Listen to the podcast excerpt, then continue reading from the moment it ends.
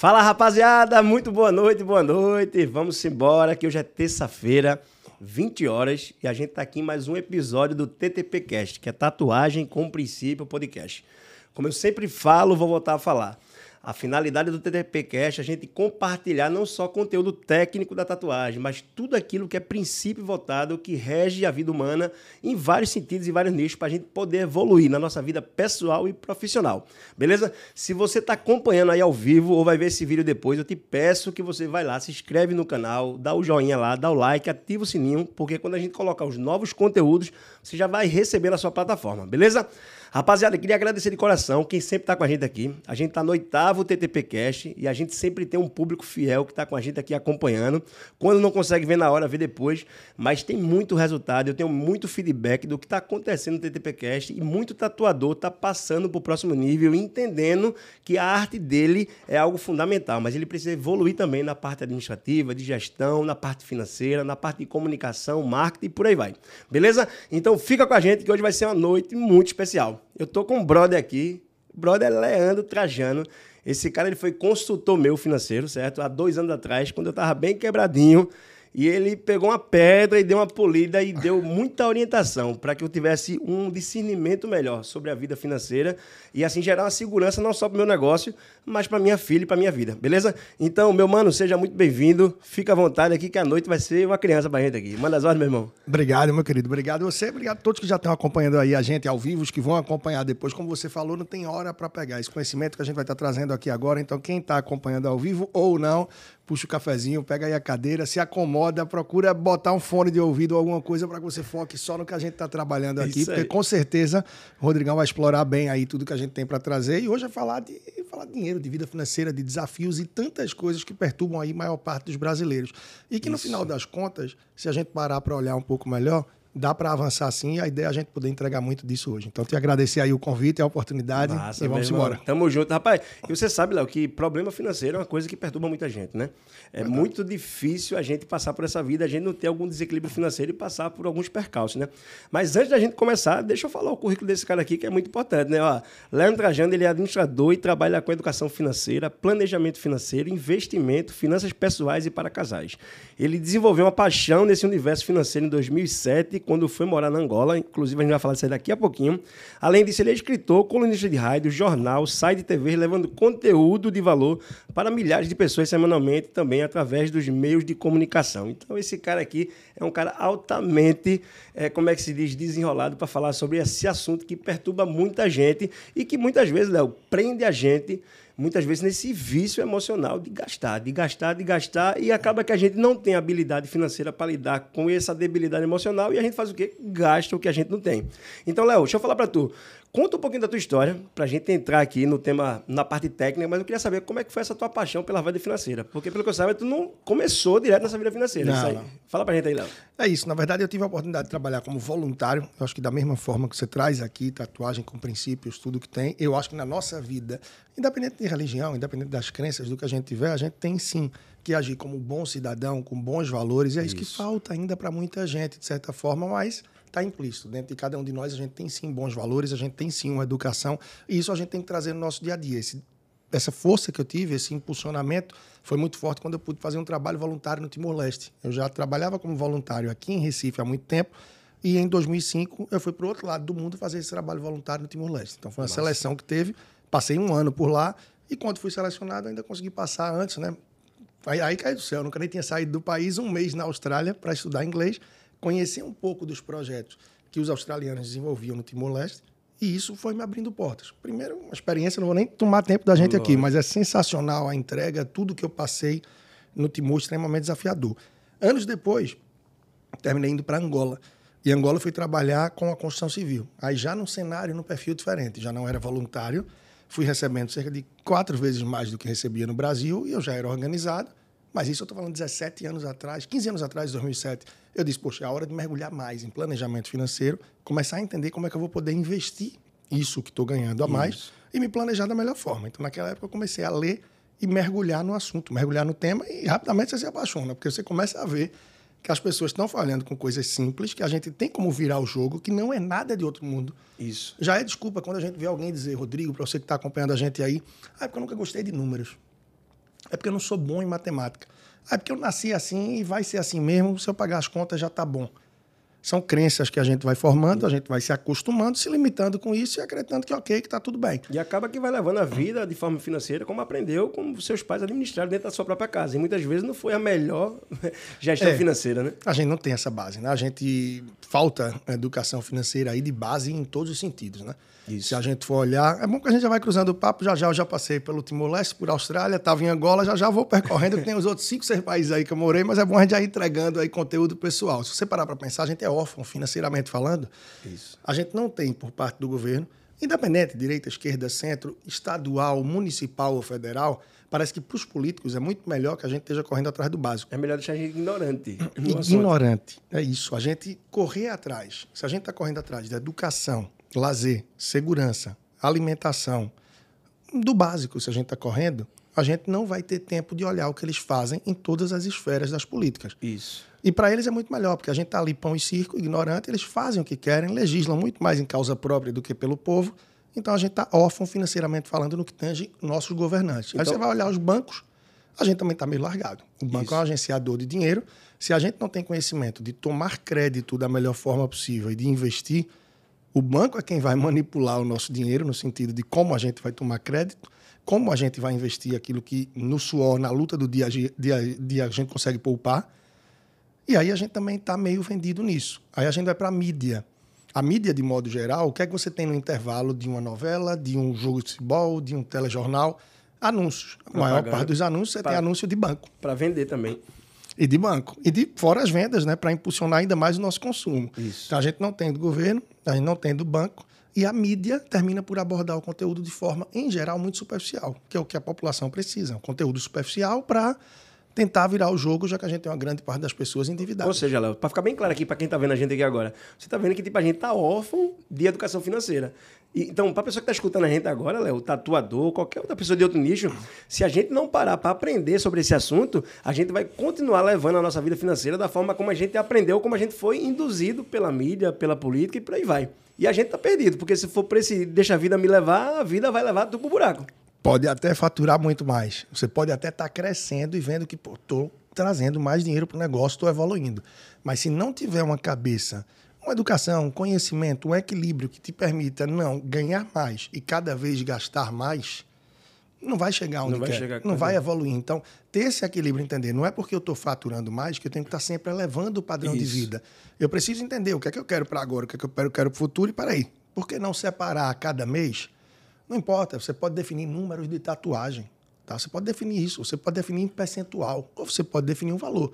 Ah, eu vou guardar por mês, nessa fase difícil, 500 reais por mês. É muito, é pouco? Fim do ano é 6 mil. Procure sempre anualizar as suas despesas e aquilo que você poupa. Tá? Ah, o Netflix eu assino o pacote de R$ 55,90, porque são quatro telas que pode ver simultaneamente. Eu prefiro logo muita tela. Quantas vezes no mês você assiste quatro telas? Rapaz, raramente. Raramente. Normalmente uma ou duas. Então assina o pacote de duas, que é R$34,90. E eu economiza creio. alguma coisa. É 21 reais. Aí você fala, pô, 21, Leandro, eu vou desligar aqui, porque 21 não dá para nada. Tudo bem, 21 talvez não dê. Mas 21 vezes 12 já dá uma já brincadeirinha. Dá. De vez em quando você deixa de sair, deixa de fazer alguma coisa porque diz que não tem essa grana. Então, da mesma forma, é uma tatuagem no mês que você se dedica e diz: essa eu vou guardar para o meu futuro. Se um é pouco, que faça uma por semana. Então, isso aí já é uma meta para você botar. Tá? Se acha que, ah, não quero ver por tatuagem, eu prefiro ver por valor, eu quero poupar 500 por mês, 5 mil por mês, 10 mil, não sei. Cada um sabe o que pode e o que não pode. Mas coloque meta, esse desafio. Isso. Pode ser em percentual do que você fatura, pode ser um valor fixo, ou você pode botar, como a gente está falando, uma tatuagem. Agora não pega aquela que é só a inicial da letrinha, aquela coisa mais simples. Vai não. negociar, não, né? Pega uma boa. Mas, Léo, deixa eu falar pra você, tu tá falando aí, que assunto massa pra gente combater aqui, pra gente falar. Porque, Léo, vou falar pra você, eu fui escravo muitas vezes da minha própria mentalidade financeira. É, atualmente, a gente está nesse ambiente que a gente está hoje aqui no meu estúdio, que foi um investimento grande. E, tipo assim, é um momento também que eu tô, tô caminhando, de certa forma, para um, um, novo momento da minha vida financeira. E eu, e, e eu vou dizer para você, Léo, é impressionante como, tipo, a gente se afunda dentro dos problemas financeiros, mesmo sabendo onde a gente está caindo, mas a gente não consegue cair. Muitas vezes precisa alertar. Verdade. Uma coisa que tu falou, Léo, que me chamou a atenção é, tipo, é, a gente ganha mais e a gente quer gastar mais. Eu me lembro quando tu fez consultoria comigo, é, tu comparasse muito a questão do tatuador, para quem tá vendo aí, você que é tatuador, fica ligado. A profissão da tatuagem com o médico. Porque, por exemplo, a gente, vai, a gente vai precisar comprar alguma coisa de dois, três mil reais. Aí o cara fala o seguinte: ah, isso aqui é uma cirurgia que eu faço boba aqui, eu pago isso aqui. É um plantão. É um plantão que eu faço aqui, eu ganho isso aqui. O tatuador tem muito essa, essa mentalidade de falar assim: ah, bicho, se eu tô precisando gastar 3 mil reais com algo, isso é só uma tatuagem, bicho. Tá entendendo? Então, para ele, é tipo, é muito acessível. Então, é nesse. É só uma tatuagem, é só aquilo. É, é, é esse pequeno, Vira moeda de troca. Vira moeda de troca. E acaba que muitas vezes a gente fica viciado, debilitado nisso aí. O dinheiro entra, no final do mês você não vê pra onde é que o dinheiro vai. E eu tava te falando para tu ali, ali atrás, é, quando a gente tava comendo, Léo, que o ramo da tatuagem, o negócio da tatuagem, ele, ele, ele é muito bacana. Por quê? A gente tem um investimento que a gente gasta no material para tatuar, mas é muito mais cobrado no valor da mão de obra artística. Verdade. Ou seja, você ganha tipo 500, mil por cento a mais do valor que você investiu nos custos do material. Ou seja, não tem como o tatuador, você que está me escutando aí, não tem como você dizer para mim, Rodrigo, a profissão da tatuagem está mal. Não, não está mal tudo que você vende, vende muito bem. Porque, por exemplo, se fosse uma garrafa dessa que eu comprasse por 10 e vendesse por 20, eu estava ganhando 100%. Tatuagem, você não gasta 200 de material e vende por 400. Muitas vezes você vende por 2 mil, por 3 mil, por 4 mil. Então, a gente vê que as debilidades na profissão da tatuagem, que não é muito voltado o papo aqui hoje para a gestão do negócio, mas sim a gestão pessoal. Você está debilitado financeiramente na sua vida pessoal, consequentemente, o que é que vai ser? A moeda de troca é o quê? É você baixar o... o a vai defasar o negócio. Vai defazer o seu negócio. Você vai ter que... Porque você não vai fazer, você não vai roubar, você não vai matar, você vai fazer o quê? Pega o valor da minha tatuagem, abaixo, gera uma promoção, gera algum meio de troca, porque eu preciso pagar minhas a contas. A palavra é forte, mas você vai prostituir o seu negócio. Isso. Você vai estar tá baixando aí o preço, você vai estar tá se expondo, e aí de repente tem um cliente que vai bater sua porta, pô, mas eu queria aquele preço que você fez com o Joãozinho. Não, é aquele foi numa situação, aí começa a se expor por um momento, como você falou, de debilidade, de fraqueza ali que você teve, de necessidade, que talvez foi oriundo de quê? De uma falta de organização. Então, só para concluir aquele raciocínio, se você parar para ver, você tem aí órfão não é, de educação, de planejamento financeiro, que você não tem do governo, você não tem do banco, você não tem aí da mídia, você não tem de escolas e universidades, não importa a formação. Eu tenho um cliente aí frequentemente, nutricionista, seja um médico, seja um advogado, seja um personal trainer. As mais diferentes áreas, a pessoa diz, pai, não vê nada disso em escola, a gente não vê na faculdade. Aí quem é que resta, então, depois de governo, de banco, de mídia, de escolas e faculdades? A família. A família pode fazer por a gente. Mas como é que ela faz se ela nunca teve? Isso. Então o cenário é aterrorizante. A gente tem aí seis a cada dez brasileiros, 60% da população, que gasta mais do que ganha. Hoje, o índice de inadimplência, ou seja, pessoas que têm boletos vencidos há pelo menos um mês, uns dois boletos vencidos, já atinge aí quase 70% dos brasileiros. É muita Incrível. gente devendo. Isso tudo é por conta de quê? Né? A gente vai trazer aos poucos aí as dores, quais são os problemas e que soluções pode se adotar. Mas eu já antecipo para você que está vendo a gente aí, que talvez sofra com isso, que o cartão de crédito mal utilizado, termina sendo o grande vilão para a maior parte das pessoas. Não fala do cartão agora, não. Você, você que está vendo a gente ao vivo aí, fica com a gente na live. Eu, eu, eu, eu duvido você ficar até o fim da live para você entender, porque os mecanismos que Léo vai apresentar para a gente aqui é justamente para a gente sair do buraco. Porque, como ele está dizendo, se 70% da população é, tem boletos vencidos, está em dívida, então, tipo, o conhecimento que a gente vai derramar hoje nessa mesa aqui é justamente para a gente passar para o próximo nível e se livrar de ser carrasco de nós mesmos nas nossas próprias dívidas. E pode ter certeza, se você ficar com a gente, no final você vai aprender muita dica e muita estratégia para você sair do buraco. Deixa eu só falar com o pessoal aqui, ó. ó. Tá aqui, ó, Rafa tá com a gente, Kaique tá com a gente, Rafaela, Maria Lúcia, Tiago Campelo, Heitor Padilha, Júlia, Juliana, Gustavo, Will, rapaziada que está acompanhando aí, fica com a gente, aproveita, compartilha o link, pega o link aí ó, do YouTube, bota na tua lista de transmissão, bota nos teus grupos, porque o assunto que tem aqui hoje não é somente para tatuador. Todo mundo está devendo alguma coisa, está devendo boleto, e hoje a gente vai ter estratégias palpáveis para a gente conseguir sair desse buraco. Beleza, Léo? Léo, vamos lá. Deixa eu te falar, tu estava falando que estava em Angola. Tu passou Isso. por alguns países. Fala pra gente aí. Isso, então teve Timor-Leste e Austrália, aí foram trabalhos voluntários. Angola, que é quando eu despertei para esse mundo, foi já trabalhando pela construção civil, enfim. Depois de Angola, eu investi, juntei um dinheirinho e fui fazer um investimento em mim. Fui estudar espanhol naquela época no Peru, isso foi em 2009, que foi quando a gente teve a outra pandemia, bem mais leve do que essa que a gente, graças a Deus, saiu agora. Então eu fui para o Peru estudar espanhol. Então foi um investimento em mim. Pouco depois terminei a faculdade de administração, passei sete anos e pouco para isso. Muito tempo aí na faculdade de administração. Depois eu fui para a Bolívia.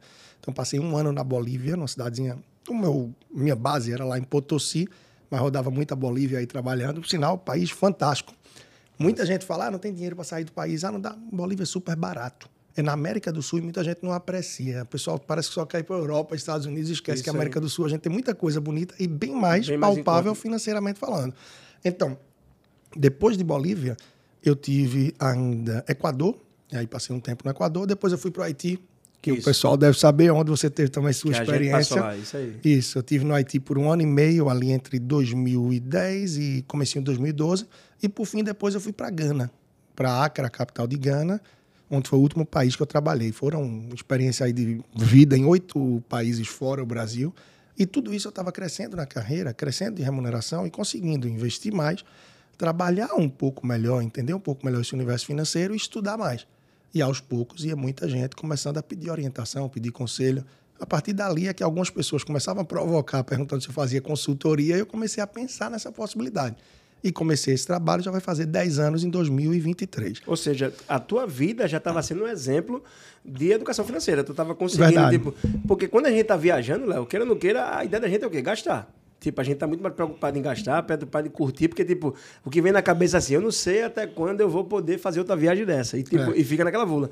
E você tava viajando, ganhando dinheiro e conseguindo poupar e investir. Quando você chegou, tu olhou assim, rapaz, bicho, tu tem que fazer uma consultoria pra gente aí pra ensinar esse negócio aí. E era muito comum, eu vinha pro Brasil de folga a cada 60 dias, e aí tinha um amigo que dizia: é, é, bicho, meu irmão tá ganhando uma grana, tá bem, mas tá se endividando. Troca uma ideia com ele, porque ele confia em tu e tal. Ia lá, trocava uma ideia. Me lembro que um amigo meu disse: ó, minha namorada, fulana, tá com dinheiro guardado, mas só tá deixando na poupança. Eu tento orientar de investimento, mas ela não aceita. Como ela conhece, confia em você, tenta sentar um dia, conversar com ela para orientar, e essas coisas iam dando certo. O pessoal ia dando retorno, rapaz. Ela tá investindo, rapaz, meu irmão começou a virar o jogo. bicho. Graças a Deus, não tinha jeito. Ó, um amigo dele tá querendo procurar, não sei quem que faz serviço, não. Eu dizia, serviço. Não era o que eu queria, não era o que. Aquilo era um hobby para mim. Até que eu vi, quando voltei pro Brasil, que peraí, eu vou começar isso em paralelo. É uma coisa que é um hobby que eu tenho, ajuda as pessoas, vai gerando uma receita extra, uma coisa que eu faço por prazer. E aí, pouco a pouco, foi surgindo demanda de mídia, de palestra, de participação nisso, naquilo. E eu comecei a ver que tinha um bom nicho de mercado. E até porque é uma dor quase comum de muita gente. O E mercado queria- é amplo para isso. E eu queria ver um trabalho que não pudesse ser substituído por robô, que não pudesse ser, porque o meu trabalho é muito ligado não só a números, Isso. é ao lado comportamental, conhecimento. É como a gente vai falar logo mais de algumas estratégias para uso de cartão de crédito, como é que eu posso monitorar, trabalhar, entender melhor para que eu tente estancar de uma vez por todas essa sangria que muita gente tem no cartão de crédito. Então, quando você começa a aplicar essas coisas, mas não é um trabalho que um robô vai fazer. Isso. Até porque muito do que a gente sofre na vida financeira é baseado nas escolhas da gente. É aquela história de que "Pô, a semana foi pesada, ou esse mês isso, aquilo. Não, eu vou comprar isso aqui porque eu mereço. Pô, isso é um gatilho Isso. emocional. Quando a gente tá bem, feliz, a gente gasta. Quando a gente tá triste, a gente também gasta.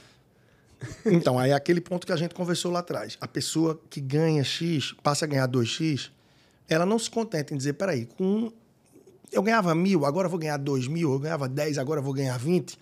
Eu não preciso sair de 10 e gastar 20. Será que ganha- ganhando 10, agora que eu vou ganhar 12, ou agora que eu ganhava mil, vou ganhar 1.200? Será que eu não posso pegar uma partezinha desse meu aumento só para incrementar em alguma coisa que eu preciso melhorar no padrão de vida?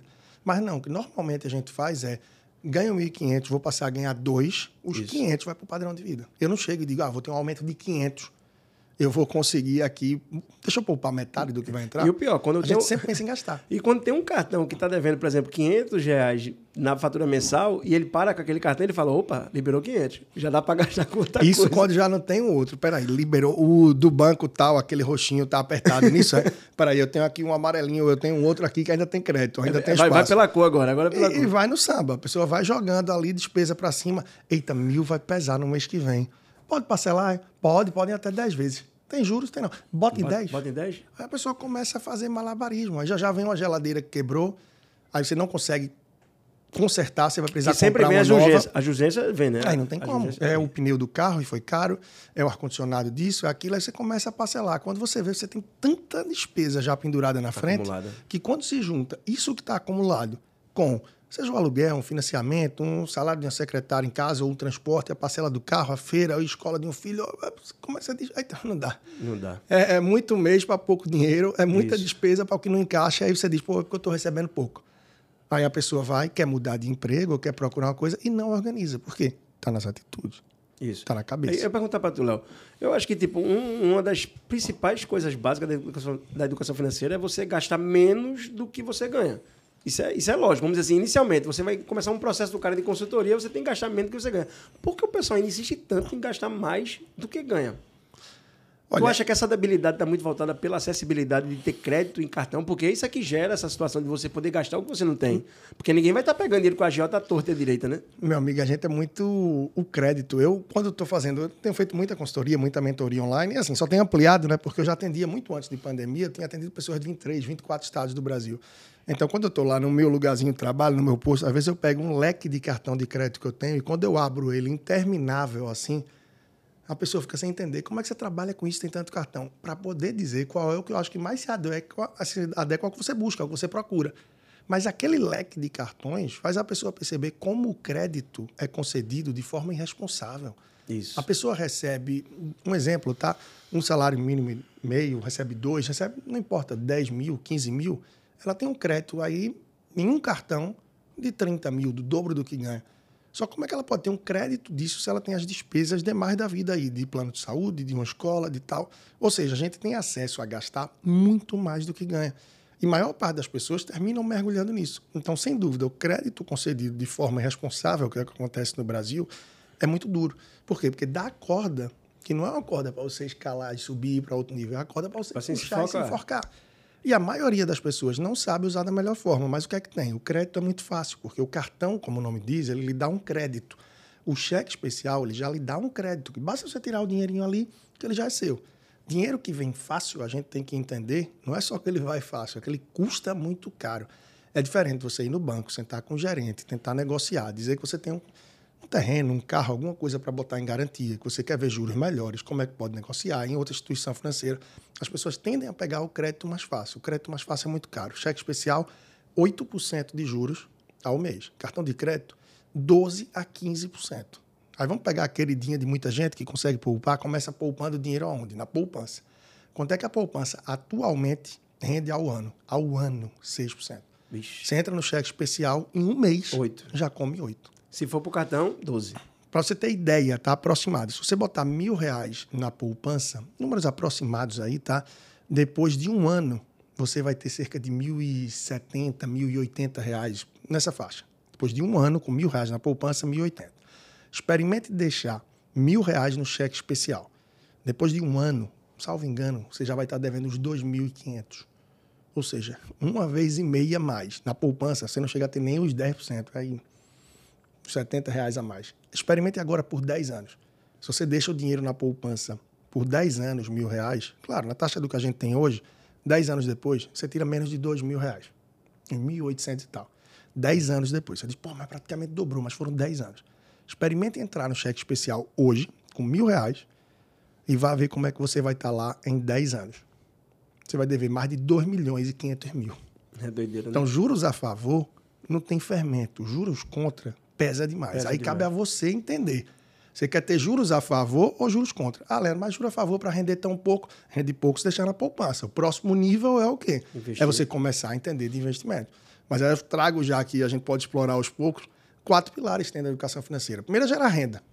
Não adianta a pessoa dizer, ah, eu quero investir, quero fazer isso. Pô, Rodrigo, teu estudo está sensacional.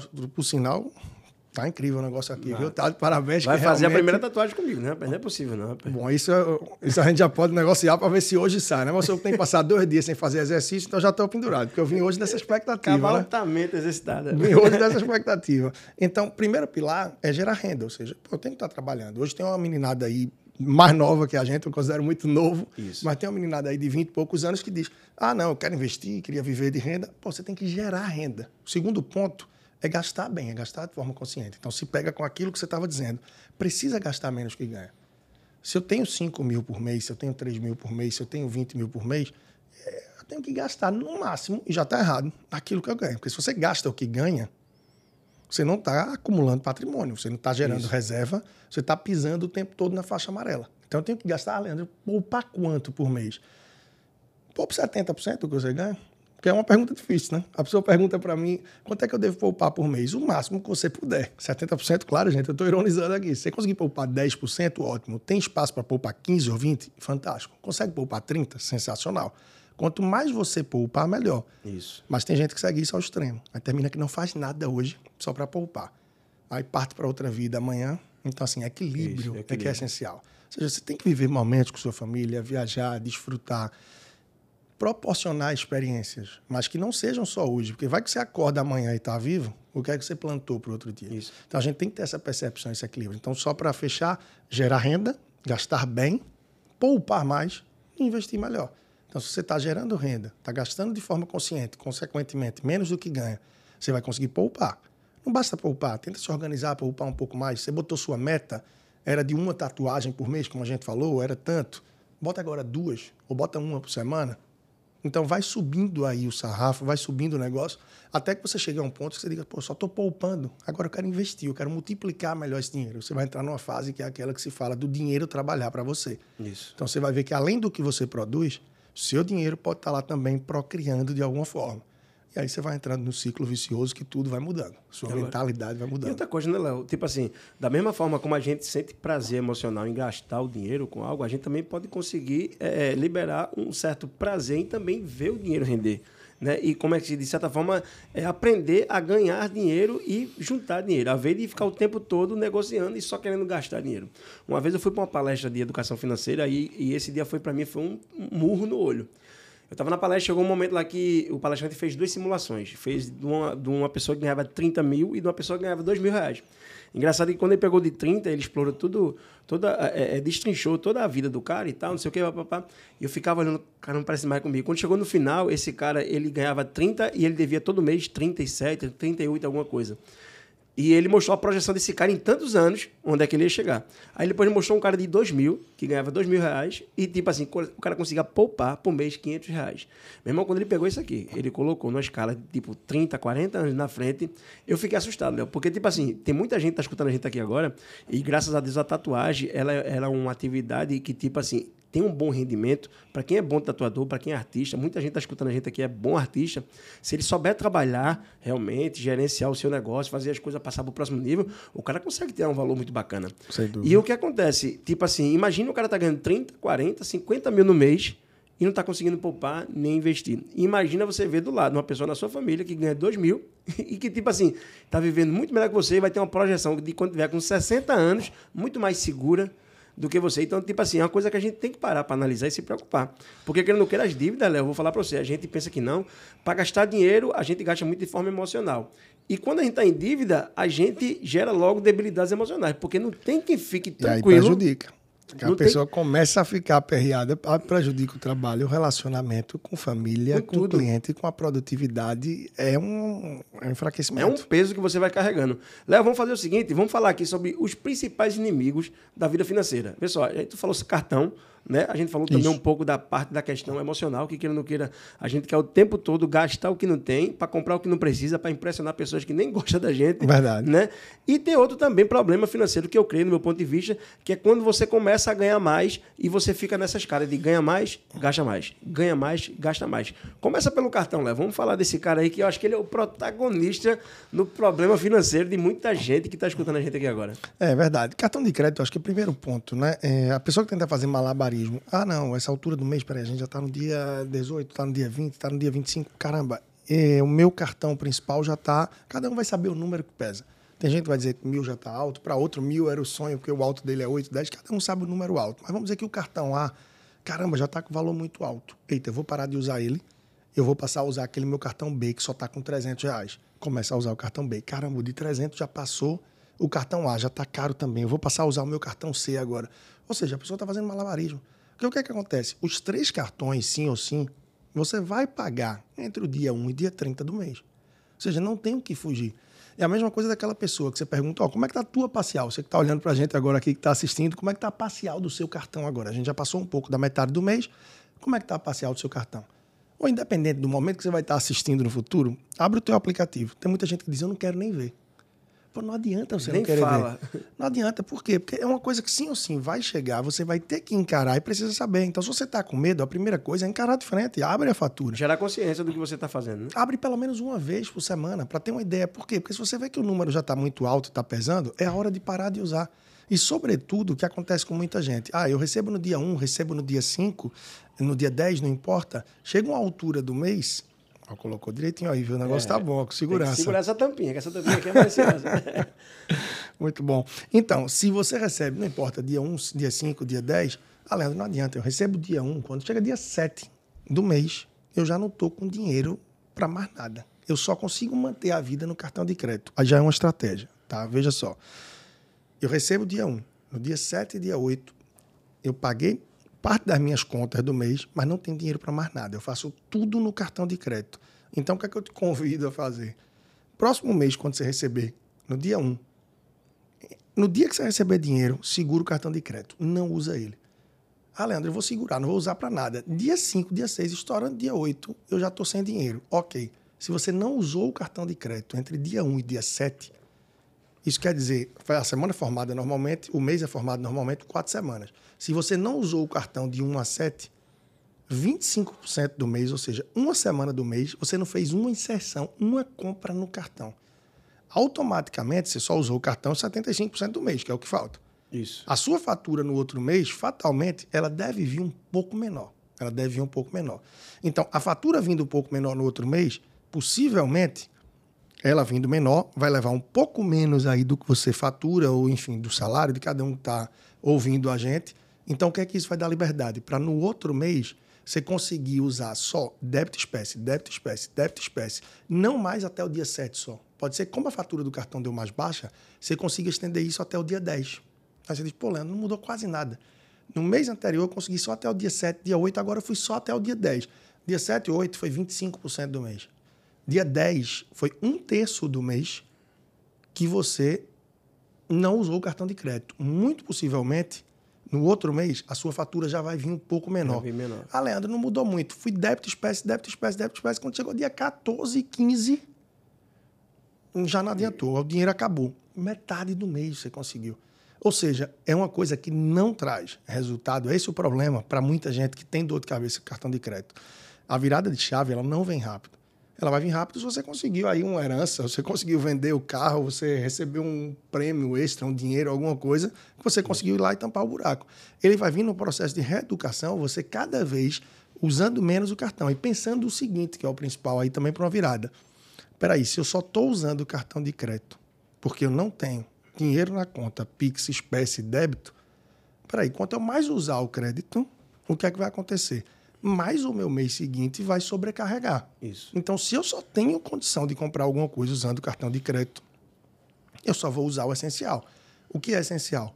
Farmácia, que é ligada à saúde, eu não posso deixar para depois. É combustível, aplicativo de transporte, ônibus, alguma coisa ligada a transporte, que eu preciso me locomover até para faturar, para ganhar, para movimentar. E o terceiro ponto é alimentação, é comer. E alimentação não é iFood. Tá? Como não é iFood? iFood é lazer, meu amigo. iFood é porque talvez você esteja cansado e não quer ir para cozinha preparar a comida. E a, e a gente tá o tempo todo armadilhado com os aplicativos. Então- manda ali as mensagens. E o que é que ele manda? Manda de seis horas, né? A gente fala assim: Ô Rodrigo, tá com fome? Será que eu adivinhei? Use esse cupom para ter 10 reais de desconto. Aí 11 da manhã chega. Hoje a entrega é grátis. Aí você passa, pô, na hora, e hoje eu estou precisando. né? Aí vem o gatilho. Eita. Então, pense isso. Você está usando o cartão de crédito a essa altura do mês porque não tem mais dinheiro na conta, não vai acontecer mágica. Só se você mudar o comportamento. Ou seja, só dá para usar o cartão de crédito para o que é o básico. E o básico é se locomover, cuidar da saúde e se alimentar. Leandro, qual é a diferença então de alimentação, iFood? O que é que você está falando? Alimentação é supermercado. Alimentação é o arroz, o feijão, o pão, o leite, a água, é o básico. Pô, então não vou poder ter nada de supérfluo. Se você frear, é que vai começar a virar o jogo. Porque talvez seja justamente o excesso de supérfluos, do caqueado, da perfumaria, que esteja levando você a gastar mais do que pode. E como não tem dinheiro, onde é que gasta? No cartão de crédito. E muita gente se ilude. Né, Rodrigo? Diz, ah, eu gasto no cartão de crédito que é para ganhar milha. Beleza. Fica milionário com LH, né? E na hora de viajar, não tenho dinheiro para se hospedar, não tenho dinheiro para comer e para passear. O que, é que adianta Vai só, ganhar co- milha? vai só comer o, o, o snack do, do avião. Muito melhor juntar, muito melhor você juntar dinheiro, ter a vida financeira organizada e poder comprar a passagem do que ficar nessa e juntar milha. Então, essa é uma estratégia do cartão de crédito. Tá? Só para a gente firmar isso. Deixa eu só dar uma segurada aqui, Léo. Rapaziada, Léo até agora passou somente uma estratégia do cartão de crédito. Vai ter mais estratégias, né? E, inclusive vai ter mais outras orientações para a gente começar a passar de poupador para investidor. Então você que está vendo a gente ao vivo aí, ó, corre faz esse favor. Você pode mudar a sua vida e pode mudar a vida de alguém que pode ser alcançada por tu através do link. Vai no YouTube agora, copia esse link, coloca no grupo da família. Você sabe muito bem da tua família quem está endividado, né? Inclusive você que está vendo também. Manda para o grupo da família, manda na lista de transmissão para as pessoas terem acesso, porque esse conteúdo com certeza vai mudar a sua vida e mudar a vida de outras pessoas. Mantelão, vai lá. Qual outra estratégia do cartão? Pronto, então só para recapitular, essa eu acho que ficou claro, né? Então, virou o mês, procura usar só débito espécie, débito espécie, débito espécie, até quando aguentar. Quando não tiver mais jeito, aí você passa a usar o cartão, porém, só para aquilo que foi estritamente necessário. Cada mês você vai perceber que vai tendo sobrevida a mais. Devagarzinho o resultado vem e eu não estou aqui trazendo para vocês teste, não. Isso está mais do que executado com centenas e centenas de famílias que eu trabalhei ao longo dos últimos anos e muitas delas eu apliquei essa estratégia em cursos e acontece. Segundo ponto, tenta criar regra. A gente não tem regra para usar o cartão de crédito. O que é que acontece? A regra básica. Ou é porque eu quero ganhar milhas, digo que boto tudo no cartão, e tem gente que diz que é isso, mas na verdade é porque não tem dinheiro. Aí se contenta isso. em dizer que é porque quer ganhar milha. É porque é um, é um, é um escape emocional, né? Para ele se, se conformar isso. que realmente ele está usando por um bom motivo. E muita gente, aí você fala, duas perguntas que eu faço chave, eu já provoco você que fala disso de milha, né?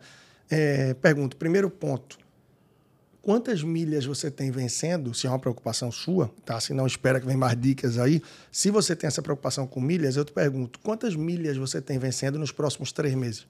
A maioria das pessoas diz, eu não sei. Então, como é que você quer ganhar milha? Você não está gerindo milhas. Para comprar uma passagem aérea, você precisa de dinheiro ou milhas. Se você compra uma passagem aérea com dinheiro ou com milhas, milhas é igual a dinheiro. Isso. E é, tanto que você vende milhas e ganha dinheiro. Se você não está gerindo suas milhas e elas estão vencendo, meu amigo, você está rasgando dinheiro. É lógico. Então, o outro ponto que eu pergunto é: se você está preocupado com milhas, qual é a relação de milha por dólar gasto do seu cartão? Ou seja, a maioria dos cartões de crédito dão milhas para a pessoa de acordo com o valor da fatura dela em dólar, não é em real. Só tem um cartão, Isso. que realmente assim, um principal, né, que é o pão de açúcar, que paga por real, que é muito bom, ele é bem interessante, mas é um outro assunto, né? Então, para a maioria das pessoas, elas vão responder: pô, não sei qual é a relação do milha dólar gasto. Então, eu digo: você não sabe quantas milhas tem vencendo. Você não sabe qual é o potencial do seu cartão. A mesma coisa você dizer: eu vou comprar um carro, não sei se é 1.0, 1.5, 1.6 ou 2.0. Então, precisa entender algumas coisas básicas se realmente você cair nisso. Entender que é anuidade, não é? E se não quer um cartão com milhas, primeira coisa, um cartão sem anuidade. Então, voltando, a gente precisa criar uma regra. A regra que eu sugiro para muita gente faz sentido, já que a maioria não tem regra para usar o cartão de crédito, simplesmente usa porque não tem dinheiro, Rodrigo. É o seguinte: Isso. bota um gatilho. Para a maioria das pessoas, esses dois gatilhos servem muito, de 100 ou de 200 reais. O que é que isso quer dizer? Despesas até 100 reais, débito, espécie, PRIO. Ah, Leandro, mas e se eu tiver uma despesa de 90 reais e eu estou sem dinheiro, não vai dar para comprar? Como é que eu vou fazer? Eu não compro? Você não tem dinheiro, não compra. Acabou-se, ponto final. Bota ali na sua lista de desejos, mês que vem você compra. Mas será que essa informação chega na cabeça do ser humano? Tipo assim, ela é, é trabalhada. Não, ela é, tem que ser trabalhada. É, é condicionamento. não é engraçado, porque, tipo, vê só, se não tem dinheiro, não compra. Mas isso já não comporta na cabeça do brasileiro. Ele já fala assim: se não tem dinheiro, arruma um cartão, arruma quem tem. Então, recondicionamento é uma reeducação que a gente tem que fazer. Por quê? Porque as facilidades existem. Por exemplo, se você chega, chega o seu cliente aqui e diz: pô, Rodrigo, quero fazer a tatuagem, quanto é? Tanto. Só recebo à vista. Rapaz, isso ia, ter, ia cair muito o público. Agora você diz: ó, aceito Pix, aceito criptomoeda parcelo, tudo, débito, o que for. Isso. O cara vai dizer, pô, não tem é. como contra-argumentar, não tem como sair. Peraí, dá. Não, peraí, em 10 vezes aqui pode, pode, tem juros, não, não tem. Vamos embora. Então, a mesma coisa. Se você começa a criar barreiras no pensamento também, vai se trabalhando. Então, é essencial isso. É, cria esse gatilho. Bota para você. Até 100 reais, eu tenho que comprar no débito ou espécie. A partir de 100, eu posso botar no cartão. Só isso. que é no cartão em uma vez só. Ah, Leandro, deu 180, meu cartão já está pesado o mês que vem, eu não, não dá, eu não posso dividir, não. Não. A regra diz que de 0 a 100 é débito ou espécie. De 100 ao dobro do gatilho, ou seja, 200, é no cartão, porém uma vez. Se 180 vai pesar muito, é porque você não tem condição. Se você não tem condição, não compra. Não compra. Ponto final. Ponto final. Pô, mas como é que eu não vou comprar? Não vai, não tem dinheiro, não adianta. O cartão é uma. Quando você compra, você sai lá com o copo que você quer, fantástico. Só que você não pagou, você se comprometeu quando botou a senha do cartão que vai pagar. E se você parcelou em três vezes, você se comprometeu de nos próximos três meses pagar isso. Será que tem condição? E aí a gente fala, pô, Leandro, quando é que eu posso parcelar então? Você pode parcelar a partir do dobro do valor do gatilho. Então vamos lá, de 0 a 100 débito ou espécie, de 100 a 199, 200, como queira, em uma vez no cartão, a partir de 200 você pode parcelar. Aí veja que você já tem um parâmetro. Você já tem um parâmetro. Aí, claro, tem gente que vai dizer, ah, eu ia comprar 140, não podia parcelar. Eu vou botar mais 60 aqui para parcelar. Você está se enrolando, não é? E quando parcela, bota em 10. Não é a mim nem a Rodrigo, não adianta. E hoje É tem lógico. cartão que oferece 24 vezes. Meu eu me lembro que tem um do céu, cliente como é que meu que ele ia no supermercado, no Extra, aí ele ia fazer a feira e a pessoa perguntava, pode parcelar, senhor? Você quer parcelar? Ele, pode parcelar em quantas? Em 24. Eu dizia, Bota em 24. Passava dois anos pagando o que vai jantar, o que vai, vai comer nem lembrar o que mês. comeu. Aí o filho que está perto, o que é que ele faz? Ah, não, meu pai toda vez parcela, o que é que ele vai fazer? Os filhos tendem a Recebe estímulo, né? repetem comportamentos. Eles Isso. repetem comportamentos. Ah, meus pais sempre pagam no cartão e sempre parcelam. Parcela em quanto? Ele pergunta qual é o máximo que pode. É isso que ele vai repetir, por exemplo. Isso é, isso é tão real de estímulo, Léo, que, tipo, por exemplo, eu via meu pai assinando um cheque antigamente, que antigamente se usava muito cheque, né? É. E aí eu falei, pai, eu quero aprender a assinar o cheque igual o senhor. Aí eu ficava treinando. Aí quando chegava em algum lugar, ele ia passar um cheque, aí, meu filho assim, aí eu ia todo bonitão. E, a- e o meu sonho era, tipo, era ter um, um cheque. E assinar bem né? muito. E assinar, e tipo assim, e ter um cartão. Então, tipo assim, a primeira oportunidade que a pessoa tem de ter um cartão, tipo aqueles cartão universitário, né? Quando você é adolescente, 16, 17 anos, a gente fica naquela vula e esse estímulo gera, gera na gente que, tipo assim, para eu ser bem sucedido, eu tenho que ter um cartão de crédito. Onde você vê que, na verdade, tipo assim, você ser bem sucedido financeiramente, vamos ser a pessoa que tem dinheiro, né? Que tem um crédito, né? É. Isso que é mostrado, né? Porque, assim, para muita gente, quem tem dinheiro é aquele que está com o carrão, é aquele que está com a roupona, é aquele que na rede social tem uma timeline bonita, que está sempre viajando. Caramba, eu canso de ver gente que tem tudo isso, mas quando bota a cabeça no travesseiro, não tem nada disso. Não tem nada disso. Então, é você saber também. Você quer mostrar ou aonde você quer verdadeiramente chegar? Porque se for para você mostrar, viva a vida de novela das redes sociais. Ela é fantástica. Agora, a cabecinha no travesseiro é outra coisa, só depende de você. Então, tem que começar a plantar. Então, essas regrinhas que eu estou trazendo ajudam. Seja a primeira, que é um- uma reeducação na cabeça, aquela de começou o mês, débito, espécie, débito, espécie, até e vai evoluindo. Essa da regra. Ah, Leandro, 100 é pouco, eu quero usar outro gatilho. Defina seus números. Você pode botar o primeiro gatilho, 0 a 200, é só espécie ou débito. 200 a 400 é em uma vez. Acima de 400 é que eu posso parcelar. Ah, Leandro, e se eu tiver é, não é o gatilho de 0 a 100 ou de 0 a 200, não importa, eu preciso comprar um remédio e ele é menor do que o gatilho. Eu não tenho débito nem espécie. O que é que eu faço? Aí são as exceções. Como eu falei antes, Lógico. saúde, alimentação, que é o básico, uma feira, eu tô Não, falando. iFood, né?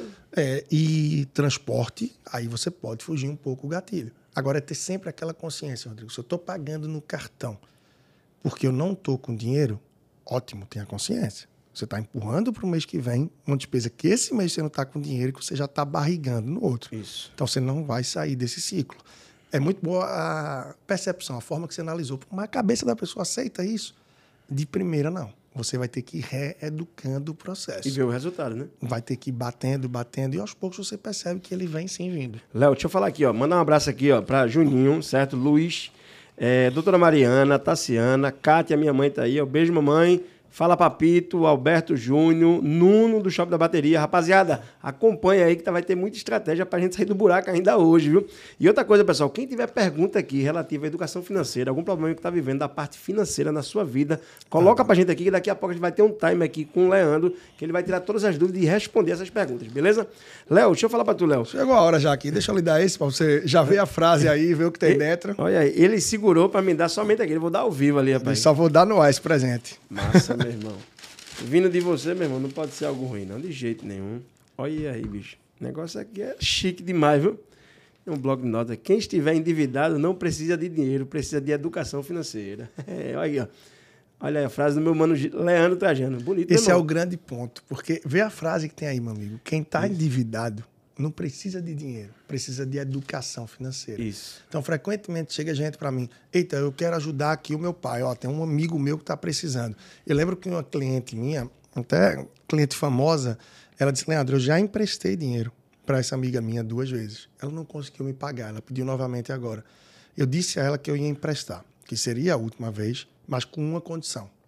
Esse último empréstimo, eu não quero nem que ela que seja um empréstimo, eu estou dando para ela. Mas eu estou dando para ela também o teu trabalho.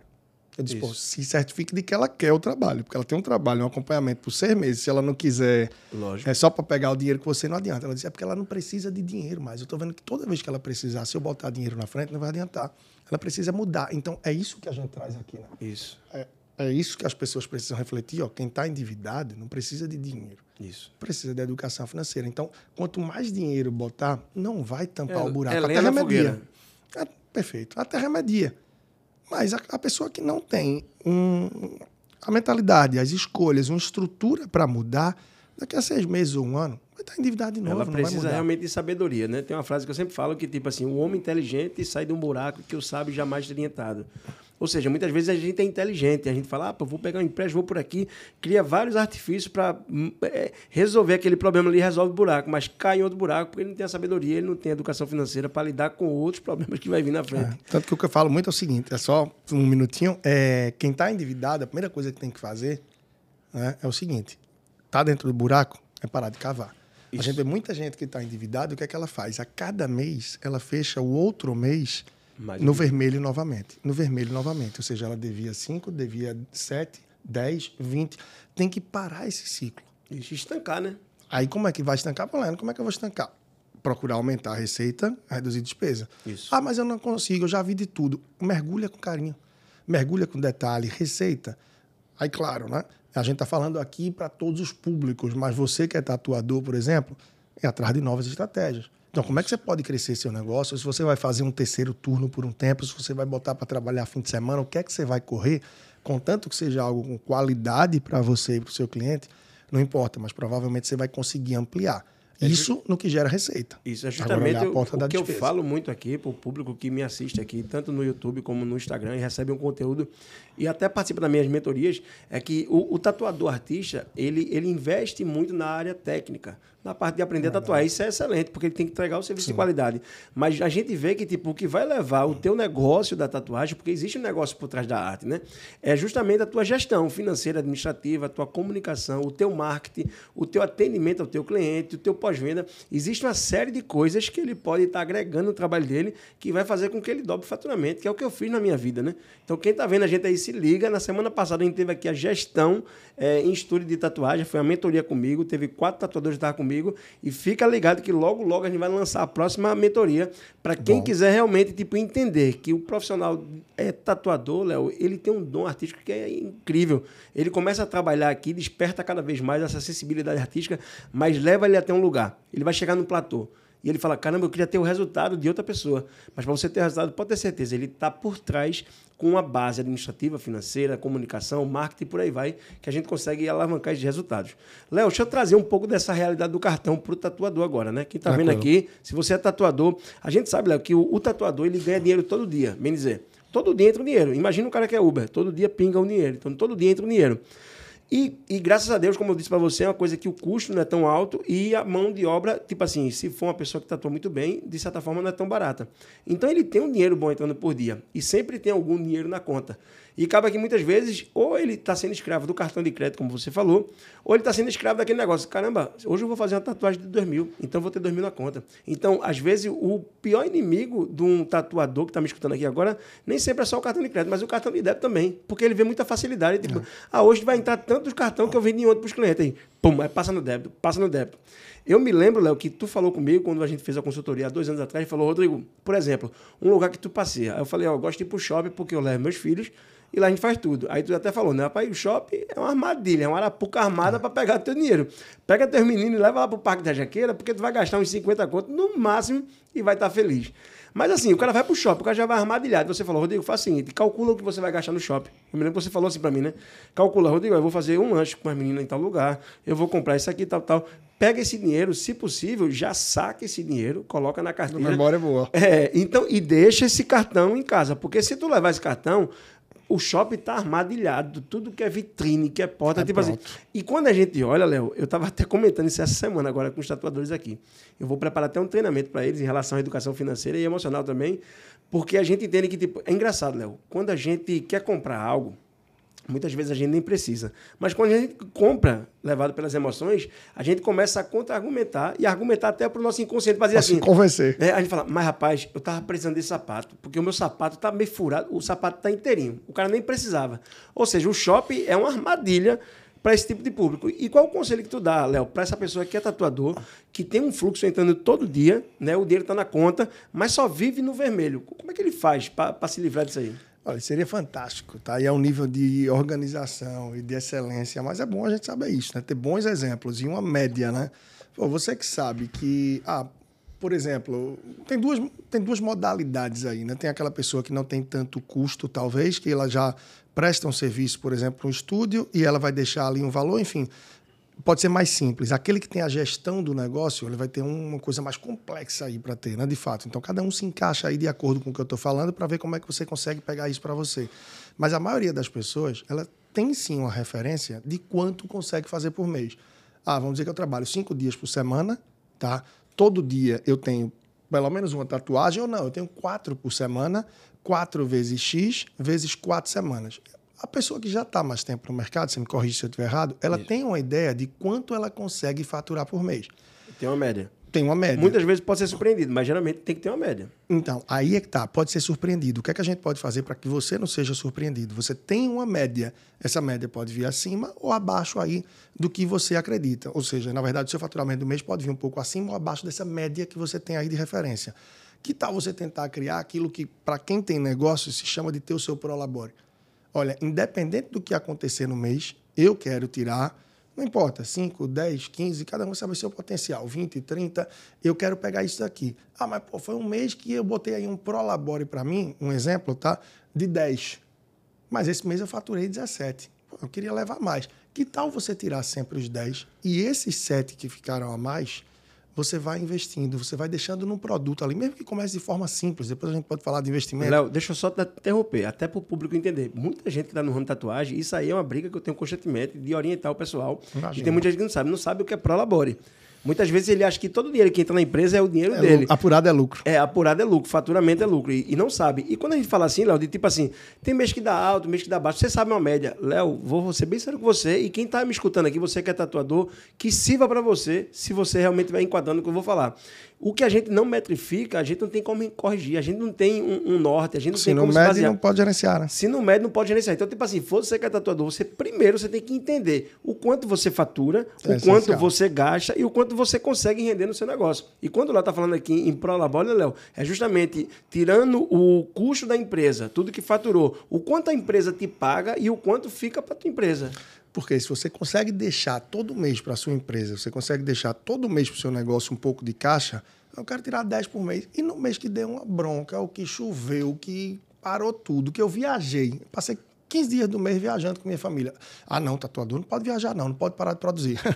Viagem nessa que daqui a 10, 20 anos, se você tiver mais velho, vai ver o quanto perdeu de vida para trás. Então você pode sim viajar 15 dias. Ah, mas eu não vou conseguir tirar aqueles 10 que eu queria. E no mês que você tirou 17? Você não Isso. acumulou sete? Planejamento, né? Você não acumulou sete? Então, se esse mês você só faturar três, os sete que você guardou, e o mês que você tirou 15, você já guardou cinco com sete, você guardou 12. Eita, esse mês só deu para faturar três. Deu uma bronca, não sei o quê. Eu tive que investir no negócio, tive que pagar uma bronca porque o carro quebrou, a casa teve um vazamento. A reserva que você fez. Isso falando de forma mais simples, para quem não está bem na gestão do negócio. Naturalmente, quem tem a gestão, você tem o seu estúdio, você tem sua estrutura, ter, care... É, ter clareza de que faturamento, que apurado não é lucro, é essencial. Ah, meu negócio gerou esse mês 30 mil, maravilha. Ok, beleza. Gerou 70, gerou 100, beleza, não importa. Qual é o custo do teu negócio? Ah, o custo que eu tive aqui no mês é 10. Então, faturou 50, 50 menos 10, o que deixou de lucro foi 40. Qual é teu prolabore? É 20? Então, 50 tirou 10, exemplo, né? cada um vai para a sua realidade, 5, enfim. É, 50, você tirou 10 do custo das despesas do seu negócio, sobrou 40. 40 não é seu. Você definiu que o seu Prolabore é 20. Então, 20 é seu e 20 é caixa do seu negócio. Ah, chegou no fim do ano, eu estou com caixa grande, estou com muito dinheiro. Maravilha. Você pode, uma ou duas vezes por ano, fazer distribuição de lucro. Você faz uma distribuição. Como é essa distribuição? Chega ali no fim do ano, vê quanto você precisa de caixa, de capital de giro para o seu negócio o ideal é que você tenha três, quatro meses de suas despesas. Ah, para manter meu estúdio eu preciso de 4 mil reais. Beleza, deixa pelo menos 16, deixa 20 mil de caixa para a empresa, porque se der alguma bronca, não sei se é uma pandemia, que danado que pode acontecer. Ou o próprio tatuador se lesionar, ficar... Você se lesionou, ficou parado, enfim, você tem aí uma reserva. Então, você tem uma reserva. Então, ter um dinheiro que não é seu, mas é do seu negócio para ele girar, é essencial. E ter essa clareza de que o que fatura não é lucro, e que você não pode deixar a sua vida estar tá girando em torno do que você fatura por mês. Ah, esse mês deu muito bom, eu estou rico. Esse mês deu uma. Eu estou pobre. Não, Aí estabeleça fica... aquele valor alvo e todo mês é ele que você vai ter. Se um mês foi ruim, você complementa com o que tem de caixa. Se um mês foi muito bom, você aumenta o caixa. Fim do semestre, vê o capital de giro que você precisa ter, a reserva da empresa e realiza lucro. Então você já vai ter um parâmetro, só para concluir esse raciocínio, você vai ter um parâmetro de que se eu tiro 10 por mês, o meu padrão de vida, pessoa física, ele tem que estar dentro dos 10. Aí você já começa a fugir um pouco daquela. Eita, hoje eu vou fazer duas tatuagens. Eita, essa semana eu tenho tantas. Eita. Aí fica, tô rico, tô pobre. Tô rico Isso. e vir, vendo uma montanha russa. E engraçado que você mexe diretamente com as emoções, né, Léo? Tipo, uma hora o cara tá indo pro sushi toda semana. Aí vai, bota foto e... Na outra semana o cara tá preocupado, batendo cabeça, xingando o povo na rua, batendo com o carro. Porque é impressionante, Léo. E tipo assim, é, é, é, é, até engraçado que a gente acaba se viciando nesse negócio, porque acaba sendo um vício emocional. Tipo assim, Verdade. assim, parece que você gosta desse negócio, porque você sabe qual caminho tem que fazer, sabe o que tem que fazer, mas você acaba que não faz. Léo, a gente tá falando de cartão. Deixa eu falar pra tu. O cara tem três, quatro cartão, Léo. Por exemplo, ele quitou um cartão. O que, é que ele faz com esse cartão? Porque, como você falou, o cara usa um, daqui a pouco ele tá enchendo, ele Muito usa bom. outro, usa outro. Mas se ele quitou esse cartão, o que é que ele faz? Joga fora, sabe? Olha, chega. o ideal é ter um, um cartão que usa mesmo no dia a dia. Porque imagina só, Rodrigo, eu tenho quatro cartões de crédito, três cartões de crédito. Primeiro, você já vai precisar ter três ou quatro aplicativos. Ah, não, mas é tudo da mesma operadora. Você tem que ficar mudando. A primeira coisa é que não gera impacto para você. Você abre um aplicativo, a parcial está 800 reais. Abre outro, a parcial está 2. Abre outro, está 600. Alguém já somou quanto é que está aí o cartão por mês? Ixi. Um ou outro, sim. Outros já se perderam. Então, imagina que se você tem vários cartões, o número de 2 mil por mês pode lhe impressionar ou não, cada um na sua realidade. O de 500 pode achar que é pouco, o de 800, mas você não soma. Então, essa soma daí já dá quase, sei lá, 4 mil reais, 3 mil e pouco reais, 3 mil reais. Se você tem um cartão só, você abre um aplicativo, pô, já, já ganha, tem aquele número que ganha tempo, né? ou não. Ganha tempo. Você ganha tempo, você ganha o impacto de perceber logo sua realidade, sem perceber, sem precisar estar somando e sem precisar estar ali na boca do caixa. Não, bote nesse, eita, não, bote nesse cartão daqui. Então, o ideal é que a pessoa tenha um cartão de crédito que de fato usa no dia a dia. Realmente, quer gerir milhas, quer ter os cuidados? Pega um bom cartão de olho ali na anuidade, tenta renegociar e tal, beleza. Se não está preocupado com milhas, só quer ter acesso da fer à ferramenta do crédito, pega um cartão sem milhas. Tem tantas possibilidades boas e eu posso dizer algumas. Eu estou aqui, não é merchandising, não é nada, mas eu estou aqui para agradecer o tempo que você está é. dedicando a gente e é uma curadoria também. Então tem um cartão Petrobras Banco do Brasil. Ele não é só para correntista do Banco do Brasil. Qualquer pessoa, se der um Google aí, Petrobras Banco do Brasil, você encontra o cartão, que é um Visa Internacional você ainda consegue trocar pontuação, dos poucos que dá pontuação aí, dá desconto na Petrobras, no posto quando se abastece, você consegue Muito um bocado bom. de coisa, e assim anuidade vitalícia. Então, claro, você tem o próprio Nubank e você tem uma série de outros cartões que também podem ajudar. Então, um cartão sem anuidade para aquela pessoa que quer ter só acesso à ferramenta de crédito. Aí, diga-se de passagem aí, você falou de um amigo seu que mora fora, tinha falado alguma coisa, aí eu lembro, ah, o cheque. Isso. Quando você está falando do seu pai, que você queria aprender cheque, cheque pré-datado que a gente tinha no passado é coisa de brasileiro. Em outros países, quando se tinha cheque, não existia um cheque que você assinava e botava para ser descontado daqui a 20 dias. Da mesma forma que cartão de crédito, a maior parte dos países do mundo, cartão é de crédito vez. é uma vez. Isso mesmo. Não existe a possibilidade de comprar a canetinha, parcela em 10. Então, são mais armadilhas que o brasileiro monta e está aí entre os mais endividados do mundo. Então a gente tem que fazer nossas escolhas de uma forma. Parece que os bancos gostam e, realmente, tipo assim, deixa a gente dá ignorante corda. e dá corda para a gente se focar. Dá corda. Então, assim, para fechar essa questão do cartão, o que eu indico é um cartão de crédito, tá? E você pode ter um segundo sim, mas esse segundo é de backup, normalmente sem anuidade, e é aquele que não deve andar na sua carteira, na sua bolsa, no seu dia a dia.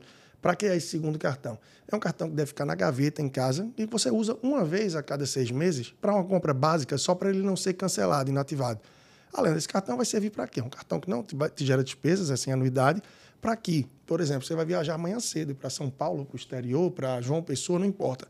Caramba, perdi o cartão, roubaram, não sei onde é que está. Opa, vou pegar o meu cartão é. backup. Isso. Você não fica sem acesso à ferramenta de crédito.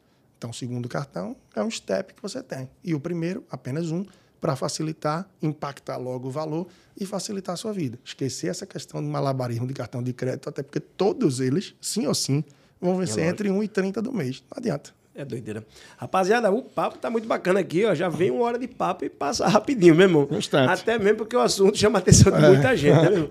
Rapaziada, deixa eu falar pra você. Daqui a pouquinho, fica comigo aí, ó. Eu te, ó, eu te provoca tu ficar até o final do, do, do podcast para você conseguir ter todo o conhecimento e você já começar a aplicar essas dicas e estratégias na sua vida a partir de hoje, beleza? Daqui a pouco a gente vai falar de quatro situações, tá? A pessoa que é o endividado, aquele que tá lascado mesmo, tá cheio de problema, daquele cara que tem dinheiro, mas só paga a conta, não consegue poupar nada. A gente vai falar do poupador, aquele cara que poupa, mas não investe. O dinheiro ali não está trabalhando para ele. E depois a gente vai falar da pessoa que quer passar para o nível de investidor, que aí a gente vai falar um pouco mais à frente. Fica com a gente aí. Por enquanto aqui, meu mano, vamos só responder algumas perguntas aqui, viu, é, Leandro? Aqui, ó. Rafael, um brother da gente aqui, ó, ele está perguntando: para um novo investimento no negócio, que é o trabalho, qual a melhor opção? Tirar a reserva da empresa ou fazer um empréstimo e manter aquela reserva? Boa pergunta. Primeiro, assim, é, é, importante saber se essa reserva ela vai suprir. Aí é a reflexão que você vai fazer, tá, Rafael? Essa reserva que você tem, ela vai suprir o investimento que você precisa fazer ou eu preciso fazer um investimento de 50 mil e essa reserva é de 20? Porque se for, você vai zerar a sua reserva, ainda vai precisar 30 mil. No teu histórico, você tem precisado de usar essa reserva ou normalmente ela fica muito paradinha, o negócio flui muito bem, essa reserva é plenamente para segurança, é um capital de giro. Porque se essa reserva raramente for tocada, de repente, para não pagar juros, você pode baixar um pouco ela. O ideal é que não baixe 100%, que você não zere ela. Se é uma coisa que raramente você toca, você pode baixar ela com um pouco mais de força e recompor, para não precisar pagar juros. Isso vai depender muito também dos juros do empréstimo que você tem. Porque, claro, tomar crédito, ele termina sendo ruim quando eu estou tomando crédito para tampar buracos que eu terminei fazendo. Agora, quando eu estou tomando crédito para crescer, muito provavelmente eu vou pagar juros de um empréstimo, mas eu vou ter um retorno muito maior pelo que eu estou planejando. Então é importante que você analise qual é o crédito que eu tenho disponível no mercado. A instituição financeira que eu já trabalho, ela está me concedendo quanto? Muita gente fica limitada, Rodrigo, é o seguinte: ah, eu sou cliente do banco A e o banco A não me deu uma condição tão boa, mas é o único que eu tenho, eu vou correr nele mesmo. Por que você não vai no banco B ou no banco C? E tem os bancos digitais também, né? Que pois tipo... é. Eu não sou cliente, eu não sou cliente daquele banco. Eu não vou lá porque não vai adiantar. Justamente, esse banco, por você não ser cliente, ele pode ter o interesse de lhe captar como cliente, porque ele tem que vender crédito, ele tem que vender negócio. Então, Isso. justamente por você não ser cliente, pode ser que ele tenha interesse em te fazer uma condição mais atrativa. Então, o que é que eu quero dizer? Vai tomar crédito? Tenta comparar as concessões de crédito para você ter para ver qual é a melhor maneira. Lembrando que para tomar crédito, muitas vezes, se você bota algo como garantia, você consegue juros menores. Por exemplo, vou fazer um empréstimo, eu quero botar como garantia o meu apartamento, um terreno, um carro. Como vai ter uma garantia? Se você não pagar, vai executar o bem. Isso. Então, a garantia para a instituição que está ali emprestando lhe dá acesso a juros muito menores. Então, é uma possibilidade. Então, para ir direto à pergunta dele, se é melhor usar a reserva ou tomar o um empréstimo, vai depender primeiro desse balanço. Eu tenho 20 mil de reserva e preciso 50. Se essa reserva não é tão acessada, baixa uma parte dela, mas não zera ela, para você tomar um crédito menor. Isso vai te deixar o endividamento por um prazo mais curto e você vai ser menos mordido aí, vamos dizer, por juros. Agora, claro, se preocupa em recompor essa reserva depois. Então é fazer uma análise disso para tomar uma decisão mais equilibrada. Massa demais, Léo. Vamos embora, Léo.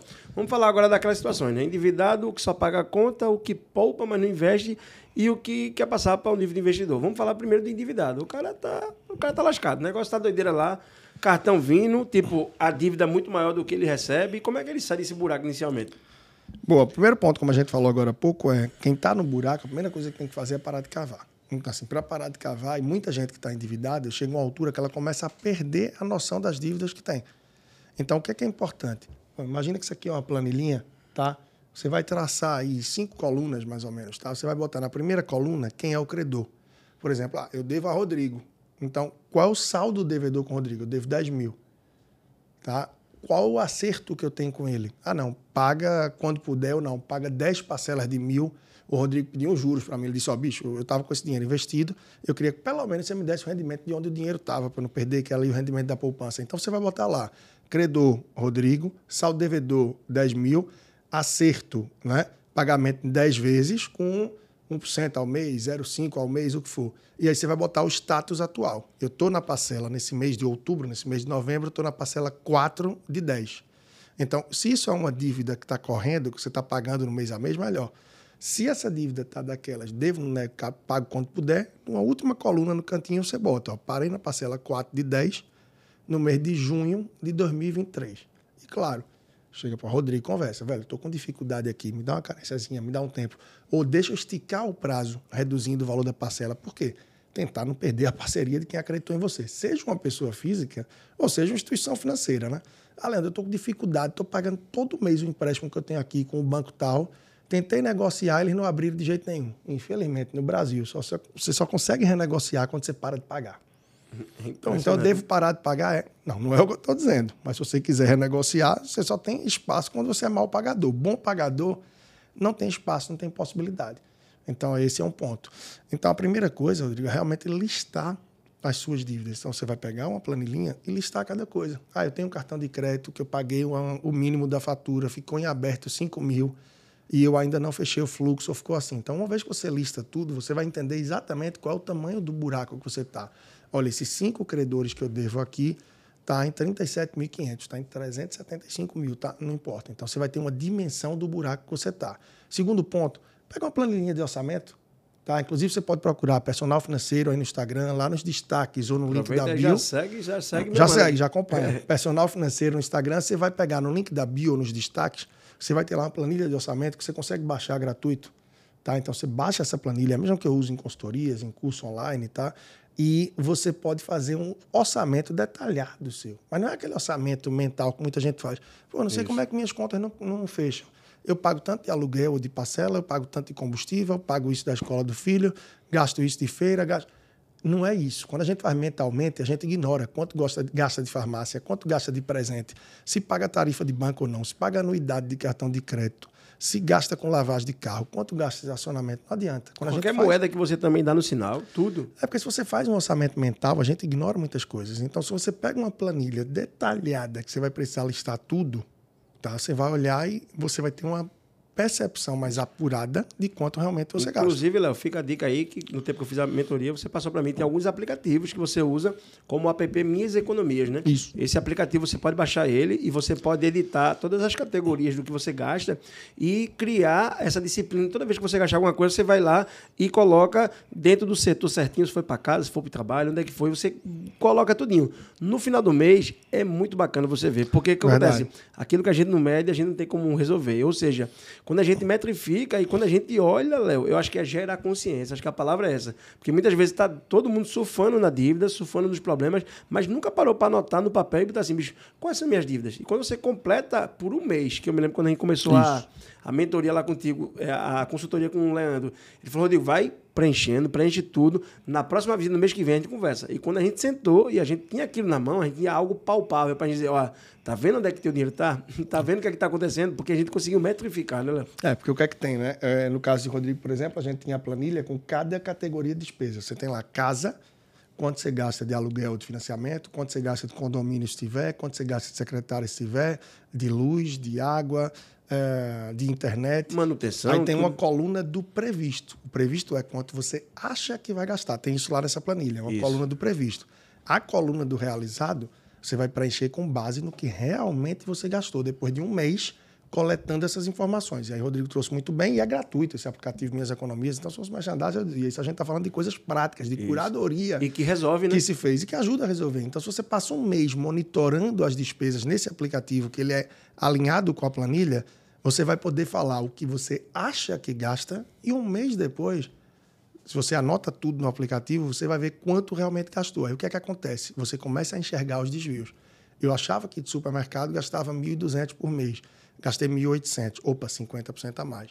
Achava que de iFood ou de restaurante eu gastava 600 por mês. Opa, gastei 950, gastei 50 e tantos por cento a mais. Aí você começa a identificar aonde é que eu tenho que apertar, onde é que eu tenho que ajustar para que a minha realidade se equilibre. Por quê? Qual é o objetivo também dessa planilha, de um orçamento, de um trabalho que aí você vê que a gente falou muito de comportamento, de atitudes, e agora a gente fala um pouco de, do lado técnico, do lado de técnico, conhecimento isso. e ferramentas que tem que usar. Não é porque finanças é esse mix, né? Comportamento é atitude, mas é também um pouco de números para que a gente possa medir para gerenciar. Então, se você cruza essas informações, aos poucos você começa a entender aonde é que estão os desvios, de quanto eu acho que gastava, quanto realmente gasto e o que eu tenho que fazer. Porque a planilha também entrega. Isso você pode fazer, criar sua própria planilha, pode fazer no caderninho, pode fazer onde quiser, né? No Excel limpo, puro, é listar a sua receita, suas despesas e como é que está o seu fechamento de mês. Se eu ganho X e gasto Y, X menos Y dá quanto? Esse é o meu previsto. Agora, deixa eu anotar tudo direitinho aqui para ver se vai dar essa mesma base. Se não dá, você encontra os desvios e começa a fazer as adequações.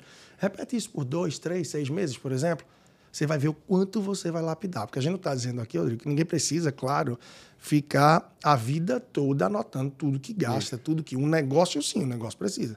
Saber tudo que entra e tudo que sai, porque é, é outra coisa. Mas na vida da pessoa física, não. Mas se você fizer esse Mas, teste aí por um depois mês, que faz, muda. já era. É um caminho sem volta. Viu? Muda. Meu telefone tá fazendo a live ali do Instagram, mas meu telefone, eu anoto tudo, Léo. Tudo. Coisa boa. Muitas vezes eu não vou metrificar o final do mês. Mas quando eu quero pontuar algo que, tipo assim, que pra mim tá dando uma debilidade em alguma coisa, eu tenho, eu tenho como medir. Tá entendendo? É tipo assim, quando a gente não metrifica, quando a gente não anota, a gente não tem. A gente fica na suposição. E, tipo, a vida da gente é tão corrida. Trabalho, família, criança, é, comecei amigo. Tem tanta coisa pra gente se preocupar. Verdade. E que, tipo assim, quanto foi que eu gastei? Será que eu gastei? E justamente o que dá esse peso nas dívidas, eu já percebi, Léo, que não são as coisas grandes. Não adianta você chegar aqui e tipo, É isso. ah, o que tá me matando nas dívidas aqui é o carro que eu comprei. Meu irmão, muito provavelmente pode ser o carro, mas muito provavelmente é aquela coxinha que tu come, é aquele dinheiro que tu gasta com aquilo, é Uber que tu tá pegando demais. É quando tu vai contando esses miudinhos, o dinheiro do carro vai passar bem longe, Léo. E passa valendo. Tem outro caderninho desse, que você que está vendo a gente também, tem outro caderno desse, tá? Que a capa diz: pequenos buracos afundam grandes navios.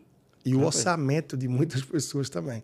Então, Eu- esse, é- outro, esse outro caderno eu também quero, porque eu não tenho. né? Tenho. Mas é isso, porque é, é exatamente o que você está falando. Caramba, é a pessoa que diz, ah, é só 15 reais, é só 20 reais. Aí quando você soma, é como a fatura de cartão de crédito, talvez já tenha passado isso com você que está assistindo a gente agora. Como é que essa peça deu 6 mil? Como é que essa peça deu 1.500? Como é que isso deu 800? Cada um no seu alto, cada um vai ter uma referência. Aí você diz, esse negócio está me roubando. Aí você pega e começa a somar no Excel ou na calculadora. No final você diz, rapaz, não é que a soma deu isso mesmo. Por quê? Porque os pequenos valores, quando se somam, dá esse pipoco. Então a gente tem que entender no dia a dia que quando a gente quer mudar, a gente tem que começar a mudança renunciando a algumas coisas. É aquilo Isso. que você falou, a cabeça não vai aceitar isso. Que se eu não tenho dinheiro, eu não compro. É justamente essa falta de freio que segura a gente. Então, em alguns casos mais extremos, esqueça o cartão de crédito. Passe a comprar tudo em débito e espécie. Ah, mas eu já tenho o cartão, não posso cancelar porque eu ainda estou com compras parceladas. Você pode sim cancelar o cartão. Isso. Você cancela e a fatura são dívidas adquiridas. Você vai Eles vão fazer de tudo pagando. pra você não cancelar, mas você pode cancelar. Exato, mas se você tem dívidas adquiridas, a fatura continua chegando e você se virando para pagar. Então, tentar começar a parar de usar o cartão de crédito, ou em alguns casos mais radicais, já tive clientes que simplesmente cortaram, esqueceram. Meu Deus, como é que eu vou fazer? Você vai se virar para viver dentro do dinheiro que você tem por mês. Isso. Ah, não vou conseguir sair fazer isso. Você vai fazer o básico. Você vai comer, vai se locomover e vai cuidar da saúde. Até virar A, um jogo. a mentalidade da gente é tão diferente, Léo, porque parece que quando a gente abre a carteira que tá cheia de cartão, a gente sente até mais, mais homem, né? Tipo assim, caramba, é tal. E, Mais isso- poderoso. Isso é uma mentalidade, né? Isso dá um certo poder pro homem, né? Léo, tu falou uma coisa aí que me chamou a atenção, que a gente falou sobre os pequenos buracos derruba grandes navios. Isso. Quando a gente falou isso aí, tu citou, tipo, esse, essas continhas que vêm numa fatura, que vem de taxa de banco e tal, que a gente não, não se atenta. E eu me lembro muito bem que você deu essa refinada comigo. Né? Chegou e tipo, Rodrigo, vamos ver aqui, ó. Tem uma anuidade de tanto, tem uma taxa de tanto. Então, quando a gente vai somando aquilo ali, é no mínimo 300 reais, 400 reais que a gente, que a gente é, consegue economizar no mês. Onde é que está essas taxinhas? Onde é que a gente pode identificar? Quem está escutando a gente agora, que pode chegar Boa. hoje, abrir um aplicativo, abrir o aplicativo do banco, ver uma fatura, identificar isso aí e recorrer isso aí. Porque ele pode. Às vezes o cartão fez um seguro no cara, o cara tá pagando 50 anos aquele seguro ali. Eu tive o caso hoje. Teve um. Hoje, ontem. Não lembro se foi hoje. Hoje. Um cliente hoje que eu disse: ó, dá uma olhada no teu extrato bancário para você ver se está pagando tarifa de manutenção de conta. E a pessoa disse: opa, achei aqui, 100 reais, né? Eu disse: não, 100 não, nenhum banco cobra 100 reais. É no mínimo 12 ou 15 para você ter a conta no banco. Mas eu vou explicar como. Essa taxa você não precisa pagar. Você não precisa. É fácil cancelar. Tá? Essa taxa que esse cliente encontrou era daquela de mensagem, de SMS. Que muita gente nem olha o SMS de cada compra que você fez. Se você olha e acha importante, para que você não seja clonado, não tenha nada, né? mas muita gente não olha. Então você paga 6 reais por mês. Ah, Leandro, 6 reais não é nada. Lembre daquilo que a gente falou. 6 não é nada, é 72 por ano. Se com 6 você não faz nada, talvez com 72 você já faça. E 72 é só um buraco dos tantos pequenos buracos que existem no navio, que é o seu orçamento. O outro pode ser essa tarifa bancária. Ah, mas a minha tarifa é 15 reais. 15 reais não vai mudar nada na minha vida. 15 vezes 12 já dá uma brincadeirinha de quanto? Quase 200 reais. Soma com os outros 72, já está em mais de 250. E tem muito mais coisa que a gente pode falando aqui. Então, são as despesas ocultas.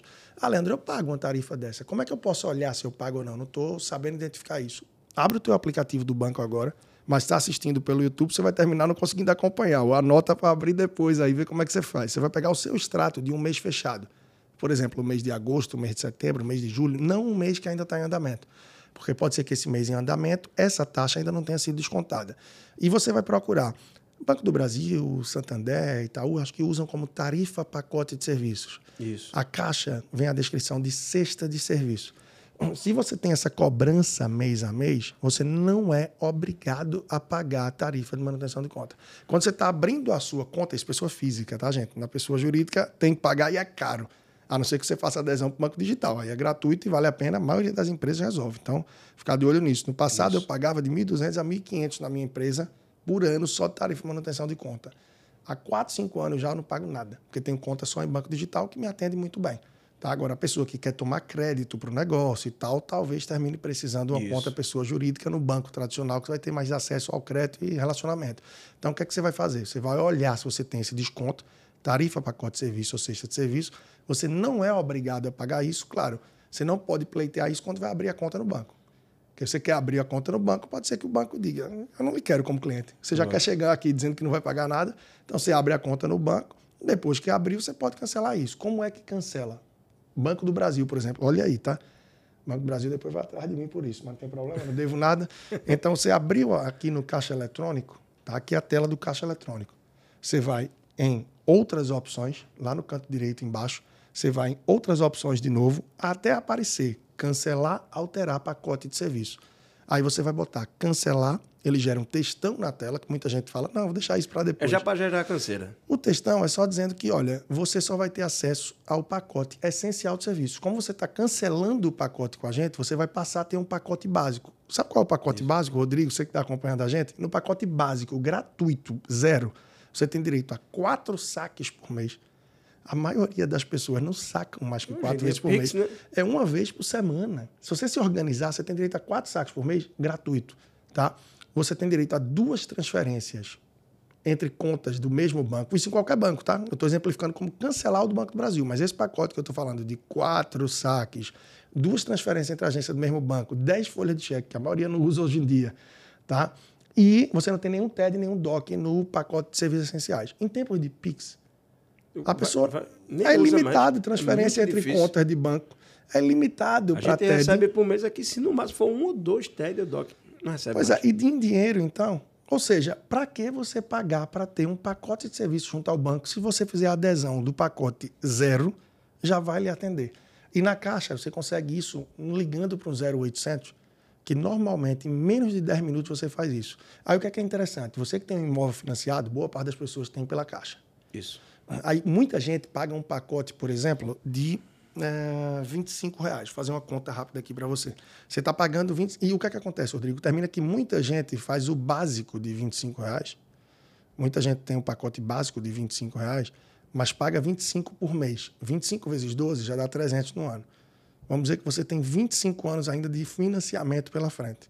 25 vezes 12 meses do ano, vezes 25 anos, dá R$ 7.500. Só que não acha que essa tarifa de 25 vai ficar 25 por 25 anos. Ela vai aumentar. Então você vai ter aí 10 mil reais de custo nos próximos anos só com a tarifa de manutenção de conta. Imagine que você abriu a conta, seja na Caixa, no Santander, no Bradesco. Imagina que você abriu essa conta só para o financiamento imobiliário. Você vai ficar pagando uma taxa para ter conta no banco só para isso. Aí você fala, ah, mas pode ser que mude meus juros, eu tenho que pagar. Não tem, não é obrigação. Então você pode cancelar essa tarifa, independente da situação. Engraçado, parece que é meio cultural, né, Leandro? Tipo, o brasileiro, ele não corre atrás disso, ele não gasta energia para isso. Quando fala alguma coisa, liga para resolver isso aqui, cancelar, e muitas vezes eu, eu, eu fui vítima é disso aí.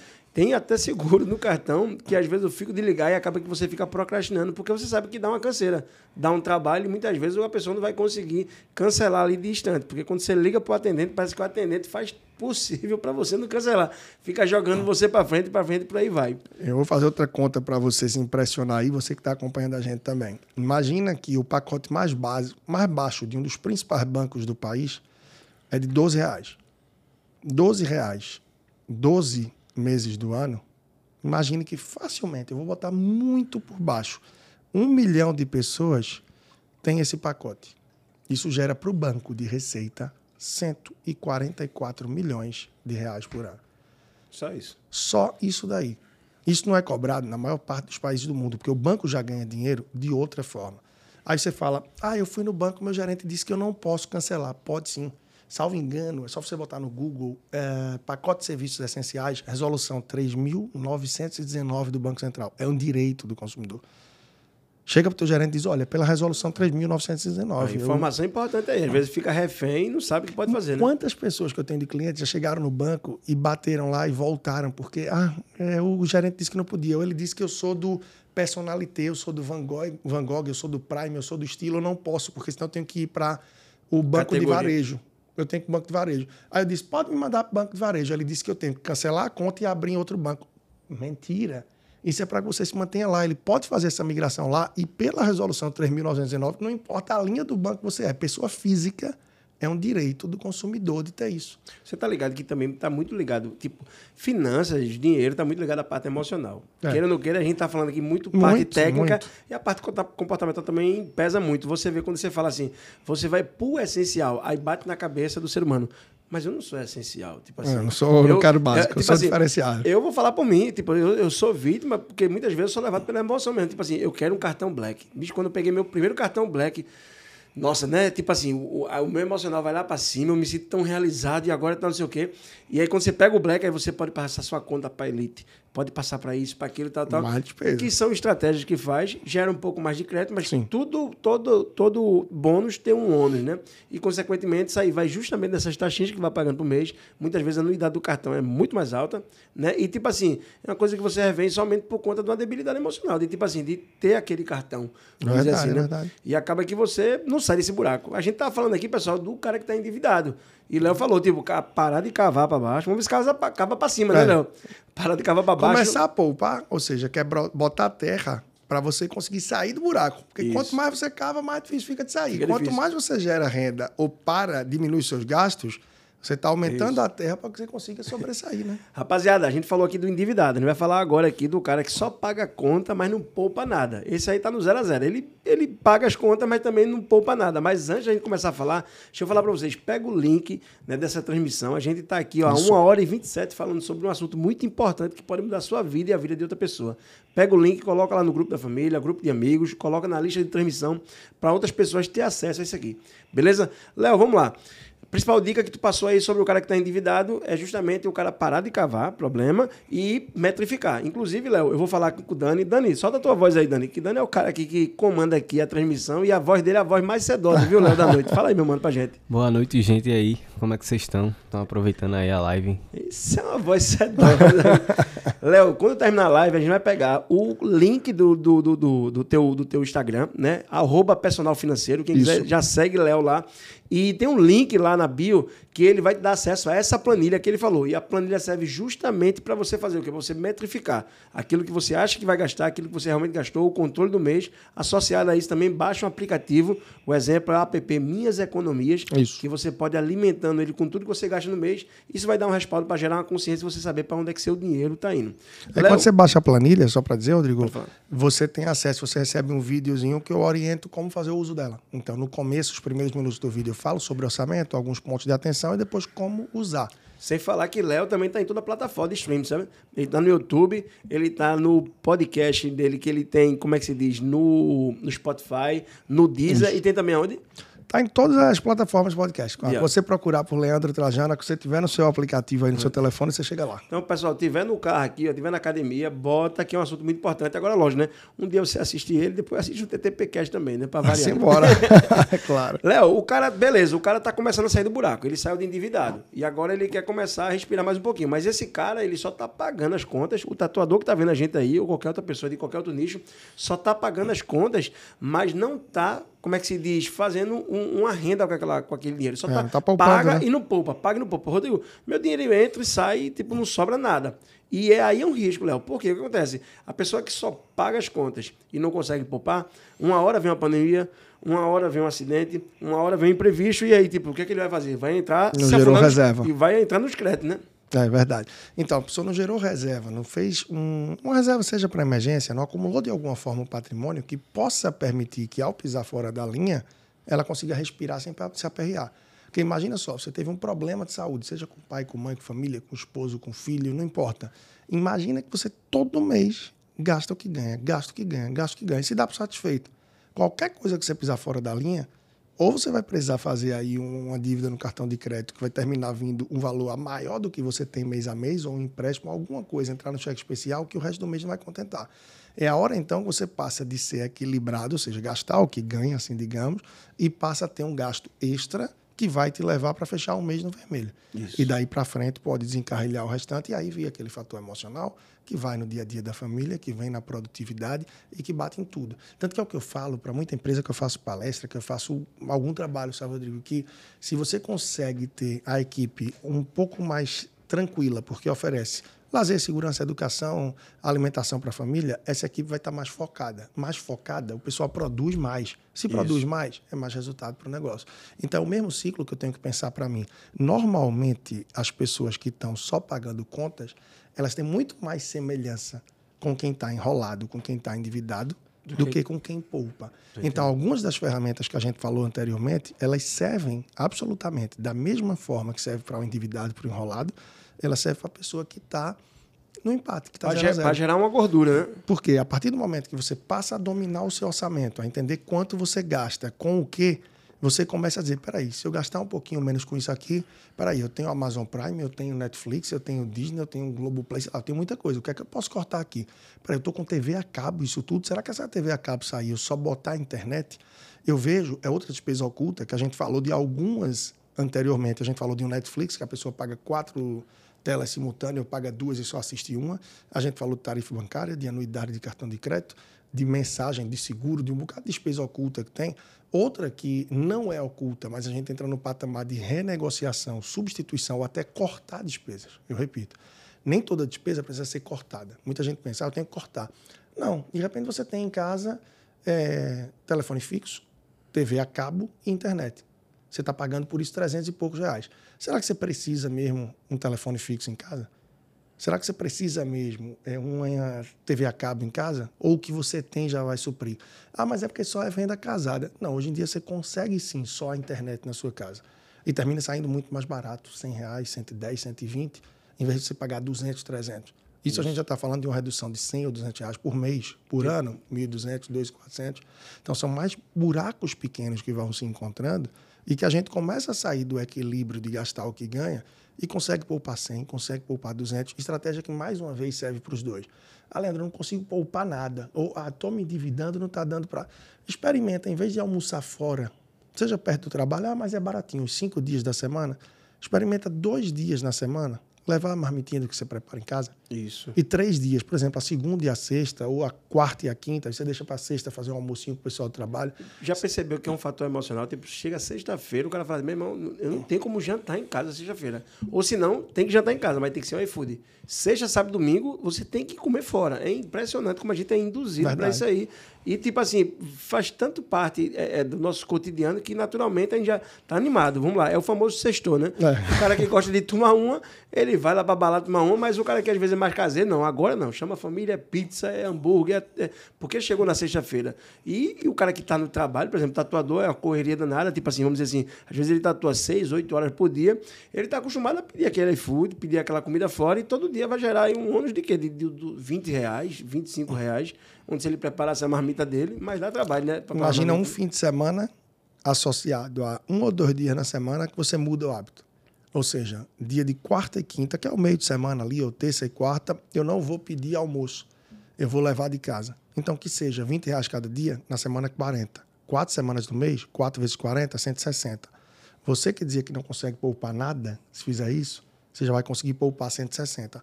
Ah, é muito pouco. No fim do ano, a gente está falando de quanto? R$ 1.800. Isso. Mais apro aproximadamente isso, é um salário mínimo e meio. Mais o dinheiro que ele economizou na TV a cabo, mais o, o valor das anuidades, mais a taxa do banco. Tu já percebeu lá Mais que... um fim de semana que você opta por, em vez de sair, comer a pizza, o sushi, ou de, ah, tem que comer fora, um fim de semana, dormir em casa. Hoje é pipoca e guaraná, pipoca e coca, pipoca e suco. Cuscuz com ovo. E Netflix, cuscuz com ovo. É a pizza da Sadia, da Seara em casa no micro-ondas. Então, um fim de semana por mês a gente não gasta comendo fora. Se a cada fim de semana gasta comendo fora 100, 200, 300, 400, um fim de semana que você não gasta, somado a dois dias por semana que você leva a marmitinha, tem oportunidade sim de poupar. O que falta é um pouco de atitude e mudança para a gente perceber é mudar que o consegue. mindset, mudar a cabeça, mudar a mentalidade. E outra coisa, né, Léo? Tipo, é a semeadura. Tipo assim, se quer mudar o que está escutando, muda o que está falando. Se quer mudar o que está colhendo, muda o que está plantando. Perfeito. Se você está o tempo todo plantando somente questão de recompensa imediata, de que você merece, que você necessita o tempo todo,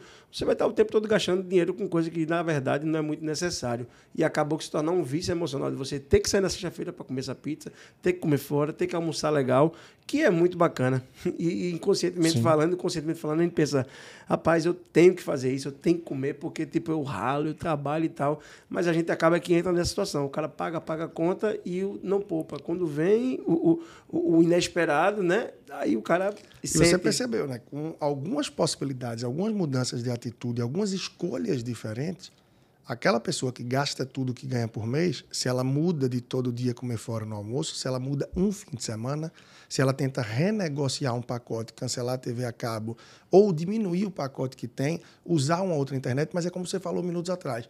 Tudo que tem que ligar aqui atrás, a gente tem muita trava. Né? Ah, isso dá muito trabalho. Porque dá, de fato. Ligar para uma net da vida, ligar para uma TIM, para uma Claro, para uma Oi, para uma Vivo, não Tem que importa. tirar um dia para ligar, né? Eu faço isso uma vez por ano. Hoje eu posso lhe dizer, sabe quanto é que eu pago? Eu pago R$ 49,99 e tenho 25 GB de celular. R$ 49,99.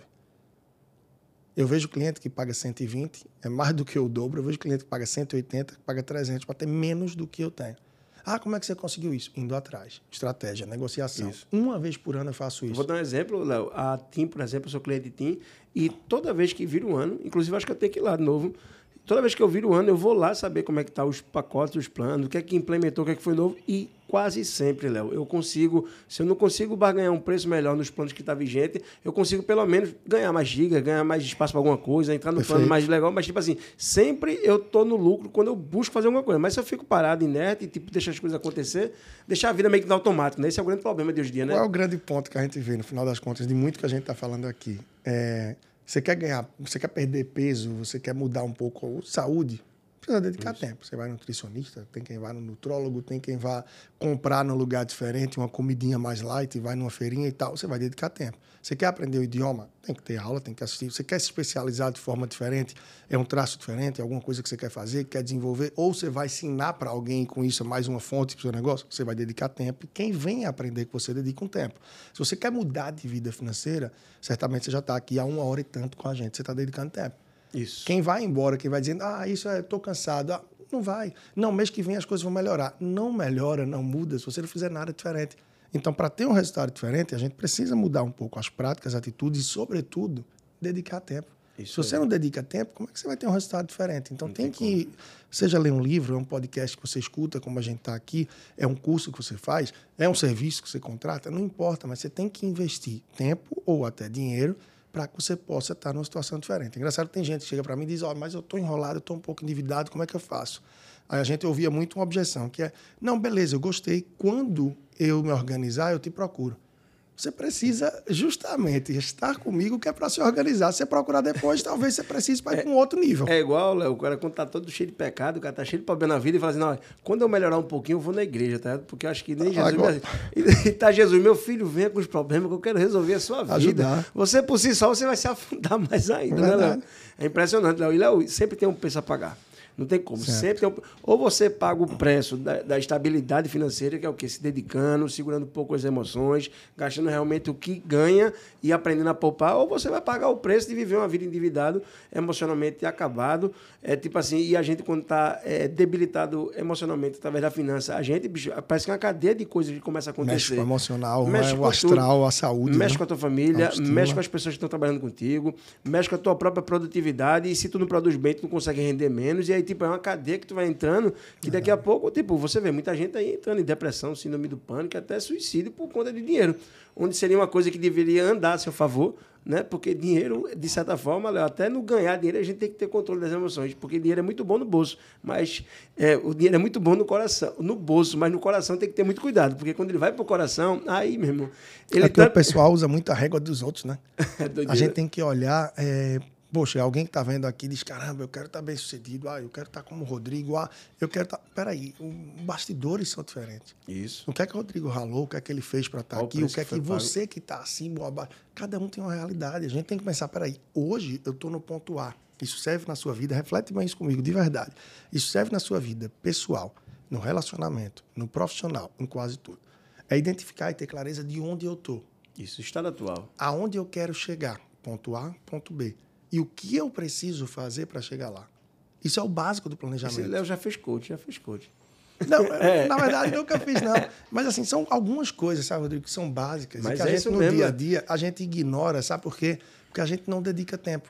Então, eu todo começo de ano, eu participo, graças a Deus tem um ano todo, né?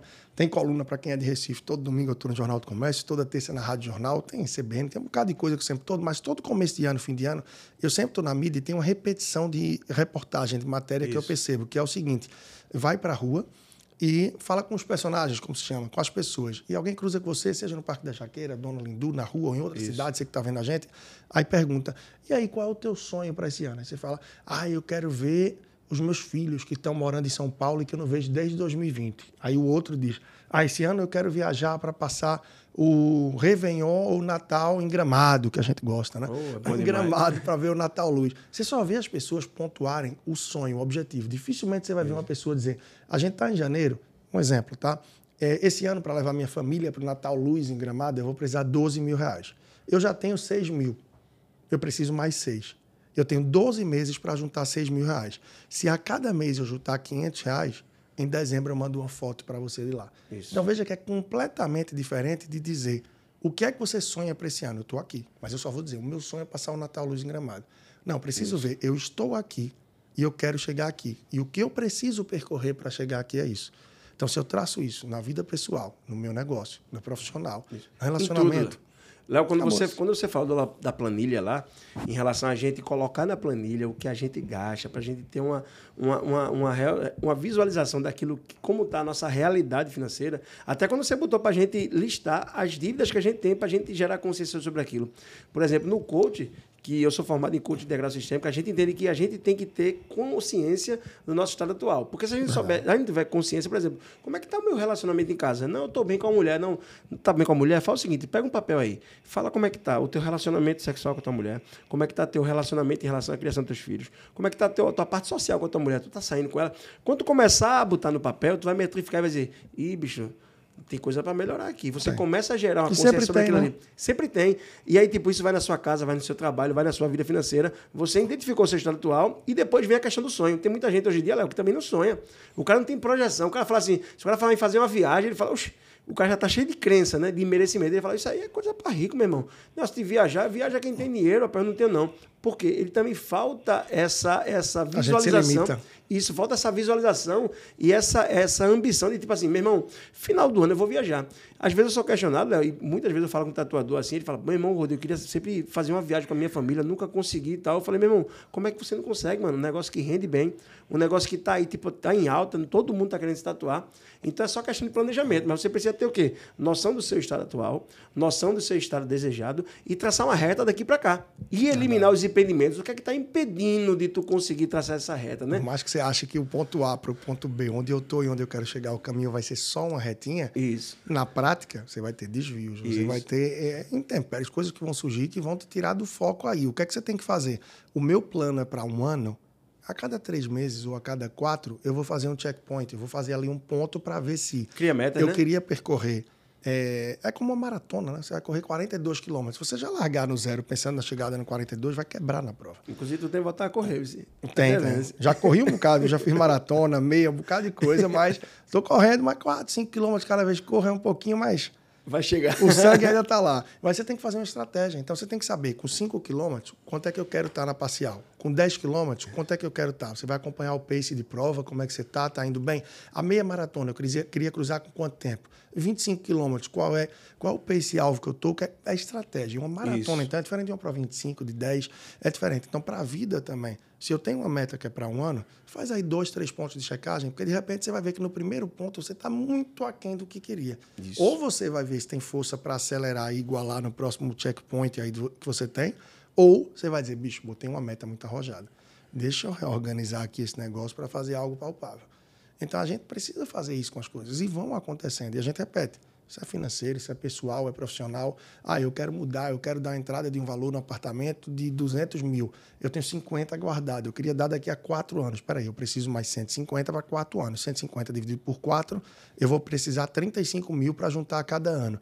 35 mil a cada ano, eu preciso juntar quase 1.800, não, dois e pouco a cada mês, dois e quase 3 mil a cada mês. Eu não consigo. Então, bote essa meta. Reeduque, reorganize a meta ou diga que você não vai dar entrada em quatro anos, você vai precisar de seis. De seis. Então, se a gente sonha e a gente planeja, é completamente possível realizar. Isso. Agora, veja o elo de ligação: sonhar, planejar e realizar.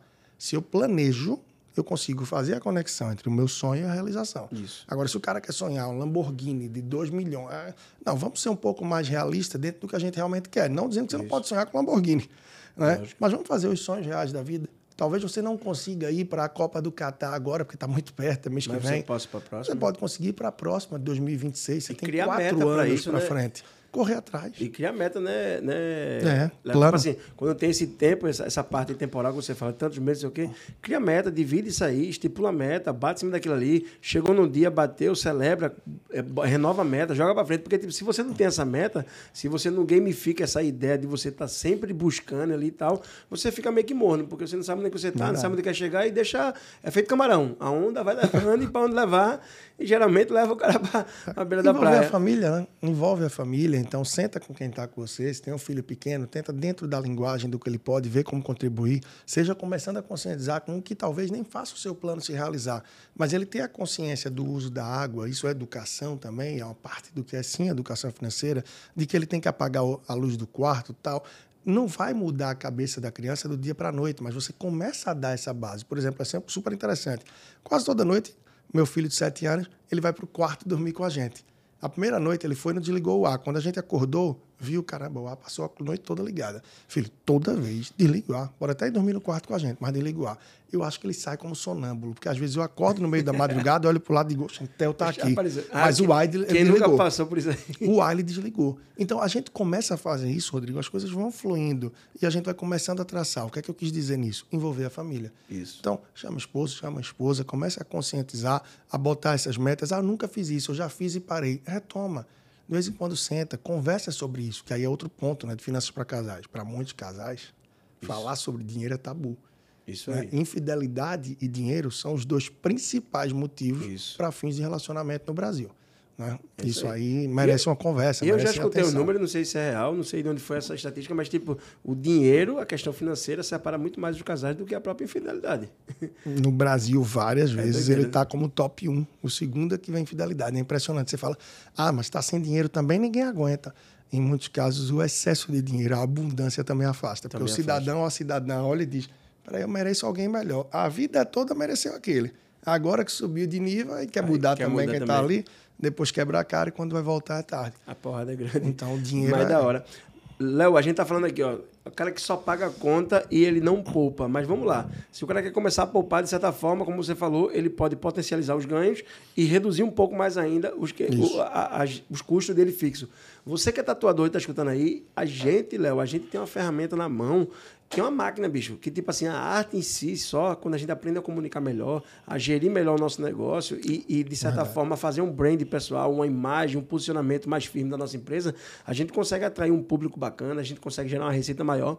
Então, tipo assim, eu creio que a gente, Léo, você que é ta- tatuador que está escutando, que é autônomo também, a gente não está muito preso a um salário pago por mês. A gente tem uma possibilidade de aumentar esses, esses ganhos. Como poucos no mercado tem. É, Porque muita isso. gente vive com um ganho de um salário e de. Então, o tatuador tem uma possibilidade de potencializar e cada vez mais enorme, né? Isso, se planejar, mudar todos os seus modos operantes em relação ao trabalho. Tipo, eu constantemente no Instagram estou derramando conhecimento para que a turma possa entender o que realmente a gente faz a gente prosperar, não só financeiramente, mas em todas as áreas da vida, para a gente ter paz. A gente botar a cabeça no, no, no- no- no travesseiro e dormir realmente. Por quê? Porque as coisas têm que estar funcionando. Porque quando as finanças não estão funcionando, a família não está funcionando, o nosso relacionamento com Deus não está funcionando, a nossa vida social está uma porcaria, pode ter certeza que você vai entrar num problema que isso vai gerar, hoje, mais do que nunca, um problema emocional. Depressão, síndrome do pânico, por aí vai. Então, tá todo, você tem como aumentar a sua renda. Faz um planejamento. Para, analisa, vê o que está acontecendo, o que é que tu pode melhorar no teu processo dentro do teu estúdio. Por quê? Para a gente sair dessa zona de endividado, para aquele cara que só paga a conta e começar a poupar, a gente tem que, por obrigação, criar uma estratégia se a gente pode para aumentar o nosso faturamento, aumentar o que a gente ganha, mas lembrando, aumenta o que ganha e fica do mesmo jeito. Léo, eu caí nisso aí e foi bem depois da tua consultoria. Eu, eu, eu, eu melhorei bastante. Aí depois da tua consultoria, Léo, parece que tipo assim, tá quando tu falasse para mim, Rodrigo, cuidado com o resultado. Tu falou assim, primeiro, segundo mês, Léo, é incrível. Tipo, eu comecei a consultoria contigo, tava no vermelho. Primeiro, segundo mês, me estabilizei, eu já gerei uma gordura. Aí Léo falou, cuidado, Rodrigo, porque agora é o problema maior. E a gente acha que o problema maior é a gente começar a parar de dever, mas não. Mas quando a gente começa a ter o resultado e começa o dinheiro a ficar na conta, a gente fica agoniado, fala, não, eu estou precisando disso, eu estou precisando, e na justa eu tenho dinheiro na conta, eu não tenho que fazer aquilo ali. Aí eu lhe digo três coisas. Desculpa interromper, mas isso acontece, você sabe bem, três coisas. Quando a pessoa começa a se organizar e dá um passo para trás. Uma é mudar de carro. A pessoa vê o negócio Já tá começar tá aqui, a melhorar. e, ah, peraí, agora eu quero mudar de carro. Até porque tem gente que diz, eu tô um tempão enrolado. Com dois, três meses de trabalho, eu já estou virando o jogo. É, peraí, a hora era, era um carro. sonho. A outra é reforma em casa. Isso. Ah, fazer uma reforma é só 50 mil. Aí vai dar 100, vai não sei o quê, 200, enfim. Cada um sabe os seus a números. A conta da reforma em casa nunca bate. Não bate. Então, é comprar um carro novo, não é mudar o carro que não seja novo, mas um carro melhor. É a reforma e a terceira, é fazer uma viagem. E não é uma viagem aqui para Cabrobró, Orobó, Porto de Galinha, João Pessoa, Natal, Salvador, Fortaleza, não. A pessoa quer fazer a viagem. Seja dentro do Brasil uma viagem muito mais estruturada, mais robusta, com mais gasto, ou a pessoa vai para a Europa, vai para os Estados Unidos, vai fazer a viagem de Disney. Vai... Então são três coisas que terminam levando a pessoa para um lugar igual ou pior que estava. Então quem está começando a ver respiro, peraí, eu só vou parar quando eu montar uma reserva de emergência. Aí a gente já está falando de pessoa física quando eu tiver pelo menos quatro, seis meses daquilo que são minhas despesas mensais. É, meu irmão, quando tu falou isso aí para mim lá, lá naquele tempo atrás, eu fiquei assustado. Quando é. fala assim, Rodrigo, tu tem que ter seis vezes o valor do teu custo fixo mensal guardado. Eu falei, Léo, pelo amor de Deus, mano, eu tô acabando aqui. Endividar, como é que eu vou juntar seis vezes? Na minha cabeça, aquilo não é funcionava. desafiador. E eu me lembro, Léo, quando depois do segundo mês, quando as coisas melhorou, tipo, já cheguei no, no, no, azul, saí do vermelho, comecei a poupar um pouquinho, mas eu tava agoniado, Léo. Tu, tu, tu, tu, e logo depois, aí eu troquei carro. Viagem eu sempre fazia, de certa forma, Sim. todo ano eu viajava, principalmente para Gramado, que eu gosto muito. Mas é, in, é incrível, Léo, como a gente precisa dessa recompensa imediata, né? Que eu falo que é imediato, porque, é tipo, a gente, a gente faz as, as, as, compras de forma, tipo, meramente emocional. Porque se a gente olhar, já tá com um carro bacana. A casa do cara não tá essas coisas, mas tipo assim, é um problema de uma manutenção que tá precisando fazer, porque compromete a parte hidráulica, alguma coisa, vai e faz. Mas muitas vezes a gente começa a ter o resultado, Léo. E eu vou dar um exemplo, por exemplo, na área da tatuagem, o cara começa a ser notado, ele começa a ser levantado, o nome dele começa a ser erguido, ele é mais notado na rede social. Não tem como. Ele vai trocar a moto, ele vai trocar o carro, ele vai ajeitar a casa e tal, tal. E muitas vezes isso aí, a gente sabe que isso aí é muitas vezes uma crença de merecimento lá de trás. Às vezes a gente lá atrás, a gente tinha pouco acesso, tipo assim, para poder fazer alguma coisa melhor. Às vezes os pais incutiam na cabeça da pessoa que, tipo, é, meu filho, dinheiro não dá em árvore, tipo, você nasceu para ser pobre, tá entendendo? Tipo assim, que negócio de carro, menino, não sei o quê. Então, tipo assim, gera várias crenças que quando a gente começa a ter resultado, a gente quer, de certa forma, mostrar que a gente venceu, mostrar que a gente. E aí, onde é que está o problema? E, e Léo, vou dizer para você, é uma batalha, Léo. Eu até hoje caminho brigando contra esses estímulos, porque, tipo, a gente quebrar essas crenças é muito difícil. É difícil. E geralmente, quando a gente tem um resultado maior, a gente quer aumentar esse patamar de vida. E foi um acordo que eu fiz com a minha esposa. A gente já está, bem dizer, há dois anos, mais ou menos, na mesma casa, do mesmo jeito, com o mesmo carro. E eu falei, amor, na próxima virada de chave financeira que eu tiver, em nome de Jesus, não deixa eu fazer nada. Porque eu acho que é a hora da gente segurar ainda. E aí eu vou ter outra virada de chave. Quando chegar na outra virada de chave, aí fala, não, agora a gente pode se dar o luxo aqui, mas tipo, com segurança. Porque sempre eu fui assim, Léo. Eu sou prova viva. Sempre eu fui assim, se eu ganho mais, eu quero comprar mais. E outra coisa, muitas vezes eu faço para mostrar para a pessoa mesmo. Tipo assim, mostrar que eu venci, mostrar muitas que eu dei certo. Não é para você. Por mais que quem esteja escutando a gente talvez não entenda, ah, mas eu quero comprar o carro novo, eu quero estar com o carro melhor. É para mim mesmo, não é para os outros, não. Se é para você, experimente não compartilhar isso com ninguém. Não consegue. Ou seja, experimente não compartilhar, seja fazer a viagem e não postar uma foto, seja estar tá com a casa nova e não precisar mostrar que está tendo uma reforma ou que está ali, enfim, de alguma forma. Aí você está fazendo por você, você está fazendo pela sua esposa, pelos seus filhos. Então, inconscientemente, muitas vezes a gente faz é pelos outros. Não Isso. é a satisfação pessoal. Então, ter esses cuidados com o estudo é muito importante. Esquecer essa vida de novela de rede social que muita gente vive. E é isso que termina levando ao perfil 1, de se endividar, de se enrolar, ao perfil 2, que é gastar tudo que ganha, porque entrou tem que sair. Não é?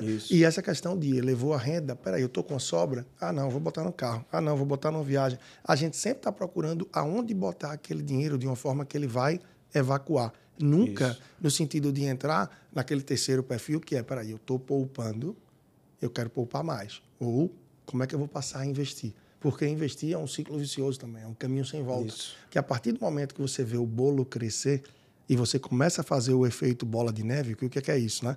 Eu botei, não importa, mil reais e está rendendo 1% ao mês, um exemplo, o mês que vem eu já vou ter esses mil mais 1%. Eu isso. consegui aportar mais 500 reais, eu já tenho mil 500 reais e mais do que rendeu. No outro mês, o 1% já vai ser sobre os 1.500, que eu vou aportar mais 500. Isso. Quando você olha dois, três anos depois, você já vai olhando, peraí, eu estou fazendo bola de neve. Estou poupando mais, eu estou fazendo. Isso também vicia, porque você vai vendo, começa a ter esse valor crescendo, isso vai te dar uma base lá na frente. Então a gente tem que ter essa percepção e ser menos imediatista. O que é muito desafiador. Por quê? Porque você entra numa loja, é o último exemplar, você abre um Isso. aplicativo, diz que a promoção é só até amanhã. Isso. Você é abordado por um anúncio. Cheio de gatilhos mentais. mentais. Cheio. Gatilhos. Tudo para que a gente tome uma decisão rápida, muitas vezes pouco pensada. Você entra numa loja, prova duas camisas e diz: Eu só quero levar uma. O vendedor diz: Ah, mas as duas ficaram ótimas. Essa para amanhã é perfeito. Essa aqui é boa para a noite. Aí você diz: É mesmo, né? De repente você nem quer comprar porque não gostou nenhuma das duas. Você diz: Pô, terei 20 minutos aqui do vendedor. É o papel dele. Se não quer comprar, beijo, benção, vai embora, não compra.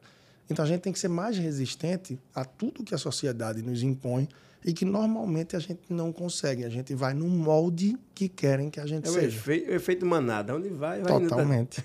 Rapaziada, você que é tatuador, que está vendo a gente aí, fica ligado. A gente acabou de compartilhar uma coisa muito bacana aqui. E para você entender que para você passar de endividado e passar a ser aquela pessoa que ganha o seu dinheiro, mas não só paga a conta e começa a poupar, você que é tatuador, tenta gerar um pouco mais de renda, muda a metodologia do teu negócio, faz com que você consiga faturar mais, mas quando o teu negócio aumentar, certo? Quando o dinheiro entrar, quando tu estiver bem no momento de vida financeiramente falando, você que é tatuador, não melhora a tua qualidade de vida, mano. Segura um pouco as emoções, mantém teu carro, mantém tua casa, espera dar outra virada de chave na tua vida financeira, porque aí tu vai ter mais segurança, porque senão você vai estar o tempo todo ganha mais, gasta mais, ganha mais, gasta mais. E vai chegar um momento que a semana vai ser fraca, vai chegar um momento que o mês é fraco, porque eu sou tatuador e eu gerencio aqui e faço a gestão de cinco tatuadores no meu estúdio.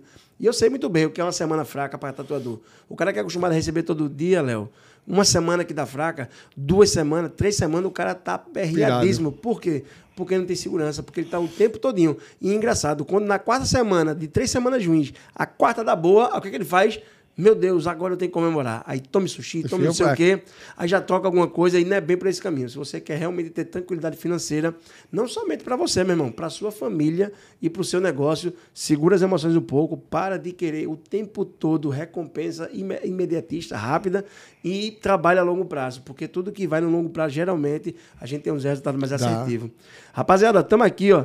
Meu mano André Lucena tá falando aqui. E quando a esposa é, geram Cadê? Quando a esposa gasta virado no giraia.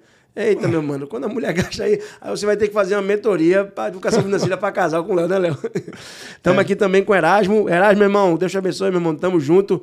Léo, a gente falou do endividado, falou do cara que gasta e não consegue poupar.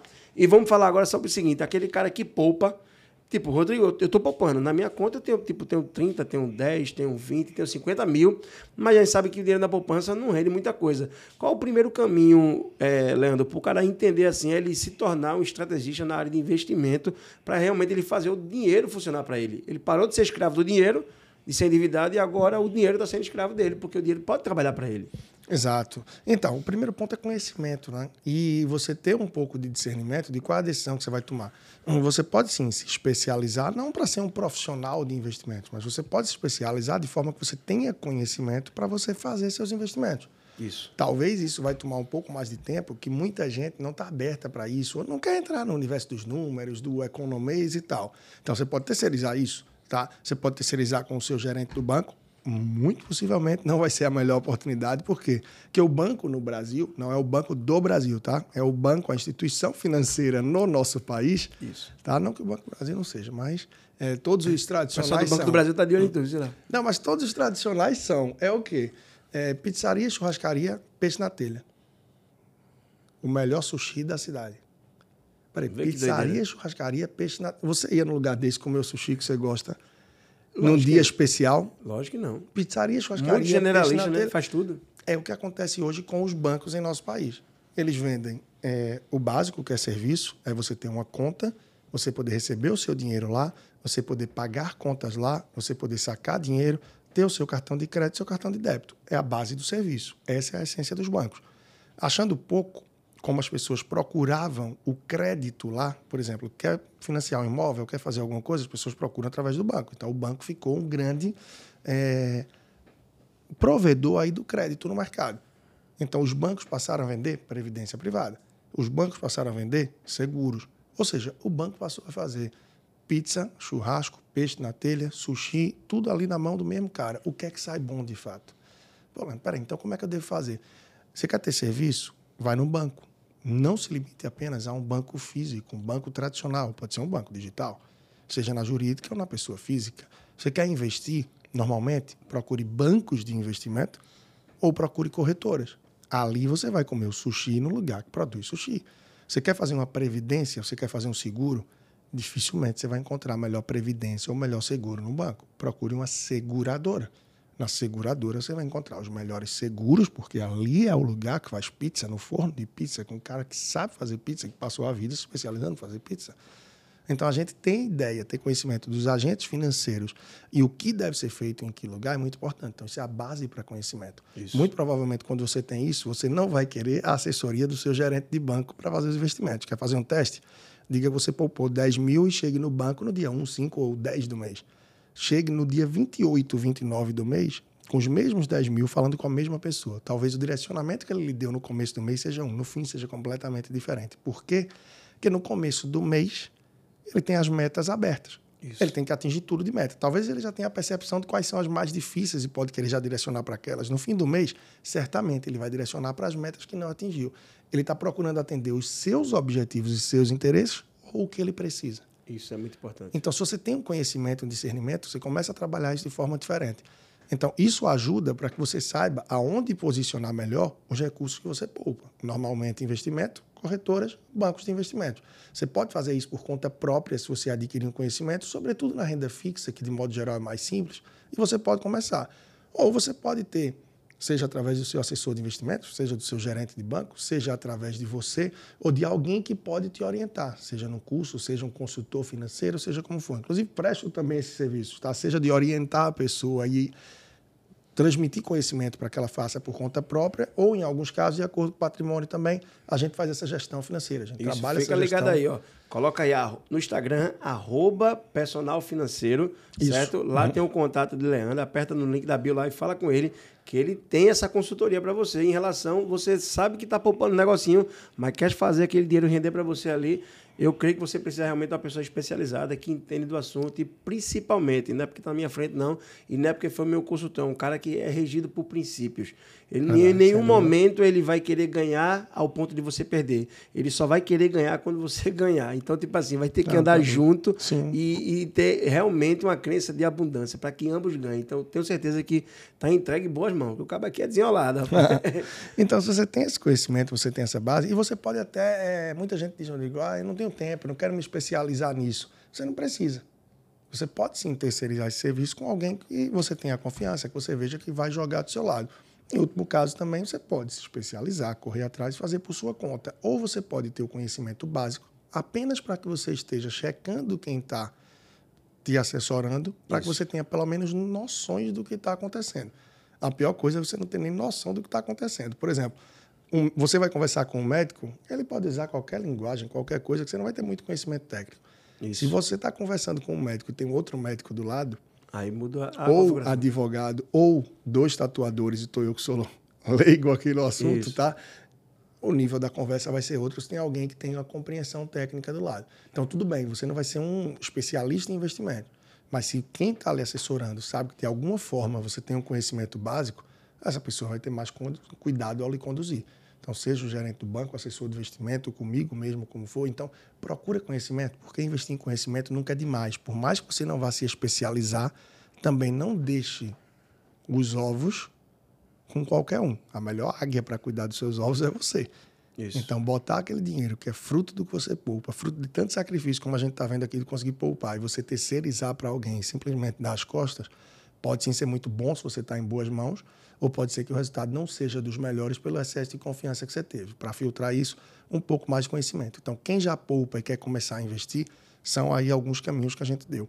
Adquirir conhecimento, fazer por conta própria, de alguma forma acompanhar alguém que você terceirizou isso, seja no banco, uma assessoria de investimentos, ou com algum consultor que pode também te é, capacitar, te orientar mais nesse sentido, ou você pode, mesmo sem conhecimento, encontrar alguém que, peraí, eu tenho uma confiança aqui, tem referências de mercado e tal, e eu vou estar tá, é, terceirizando e vou estar tá indo na confiança aqui, a pessoa vai me prestando conta e eu vou acompanhando.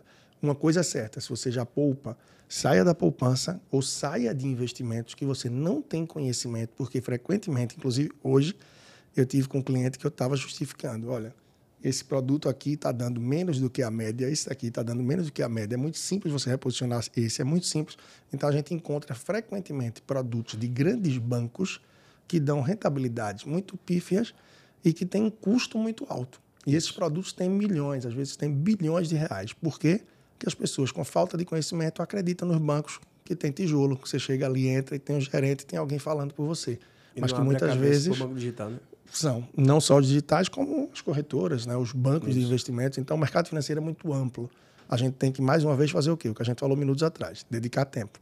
Isso. Senão, não adianta. Você só poupar e botar em algum lugar, o dinheiro vai estar ali, mas não vai estar trabalhando para você. Como é que ele trabalha para você?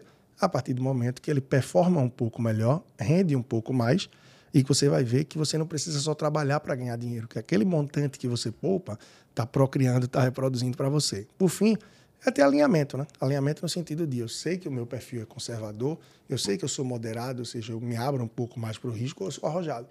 Eu sou uma pessoa nova, tenho um pouco de conhecimento aqui e consigo correr um pouco mais de risco sem me afetar. Por quê? Porque os investimentos devem ter muito alinhamento com o seu perfil de investidor e com a sua, o seu planejamento.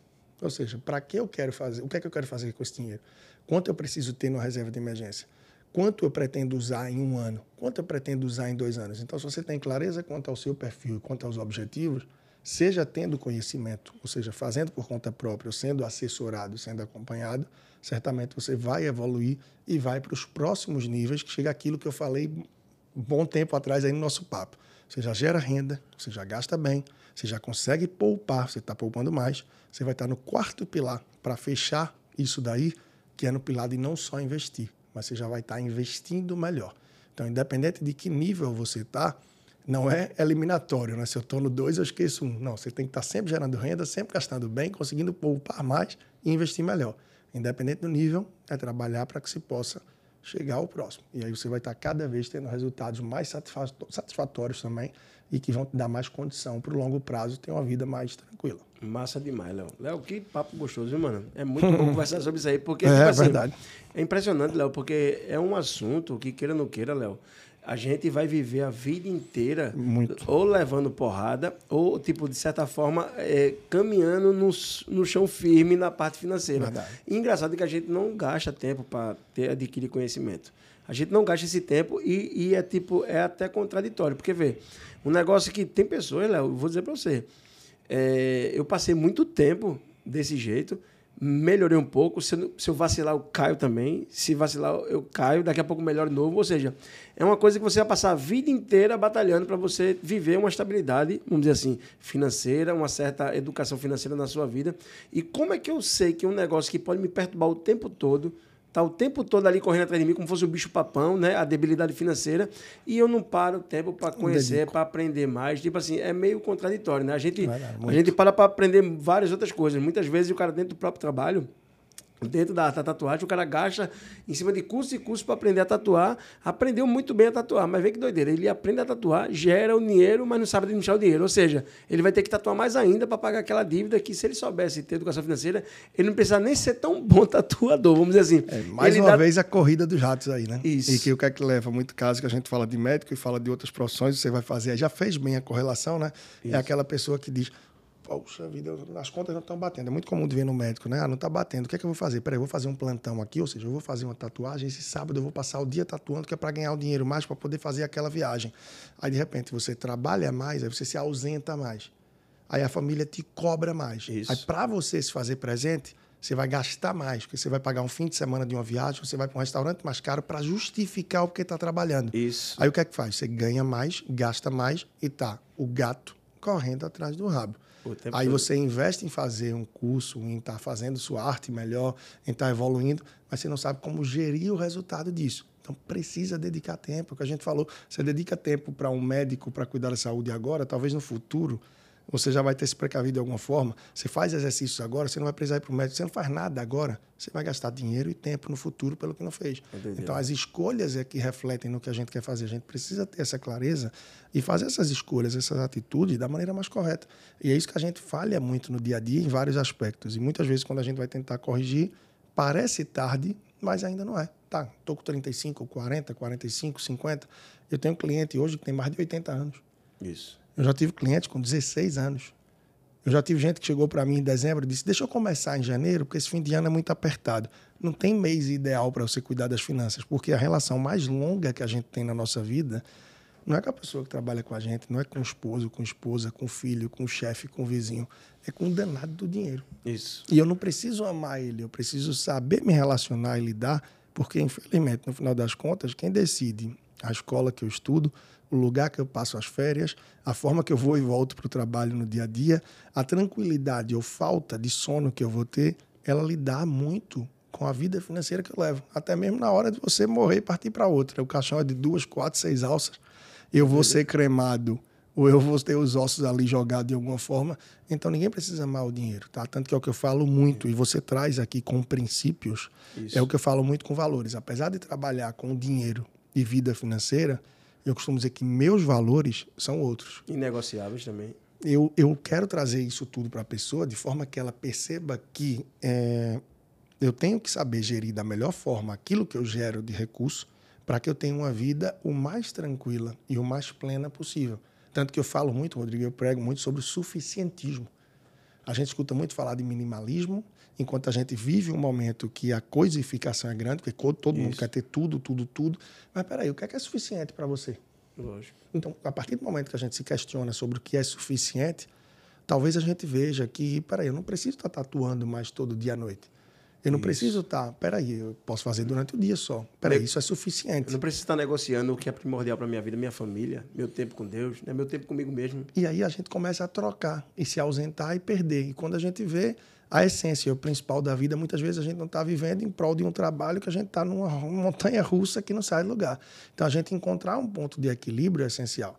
E o equilíbrio passa por isso também. Peraí, quanto é de dinheiro que é o ideal para eu viver? de forma que eu pague minhas contas, que eu poupe e que eu consiga ter equilíbrio vivendo hoje e investindo para o meu futuro.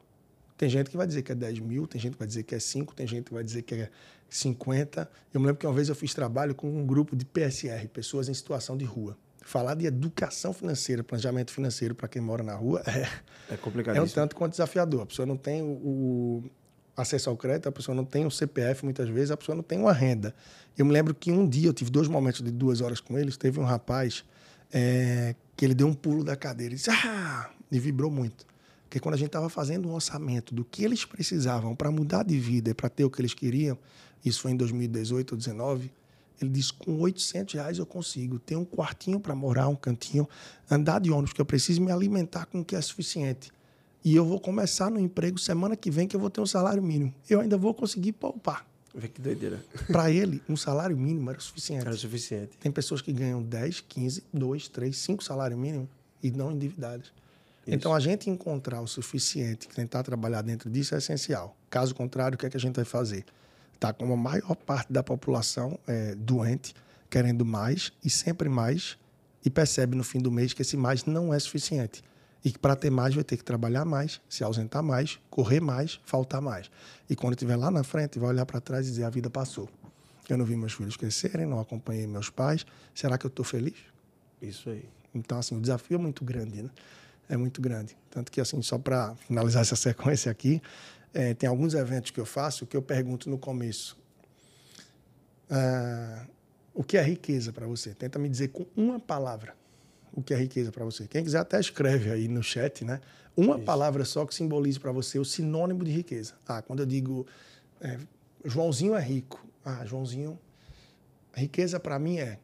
Claro que alguém sempre vai falar, ter muito dinheiro. Ter muito dinheiro é relativo. Para um, muito dinheiro é 50 mil, para outro é 500 mil, para outro é 5 milhões. Isso. Então, riqueza, para quem não tem emprego, é acordar e saber que tem um lugar para ir trabalhar. É quem tem um filho que estava internado e agora ele está com saúde em casa. Cada Isso. um vai ter um sentido de riqueza. E aí eu pergunto: o que é sucesso para você? Cada um vai dizer que uma palavra é sinônimo de sucesso. E por fim eu pergunto: e felicidade? Já já, isso no auditório lotado, uma pessoa fala que felicidade é uma palavra que o outro diz que é riqueza, que o outro diz que era sucesso e as coisas se misturam. Então o que é que a gente tem que criar no final das contas? É a minha régua de riqueza, de felicidade e de sucesso. Porque se eu viver o dia a dia olhando para a régua de quem está do lado, meu amigo, eu vou estar tá ferrado.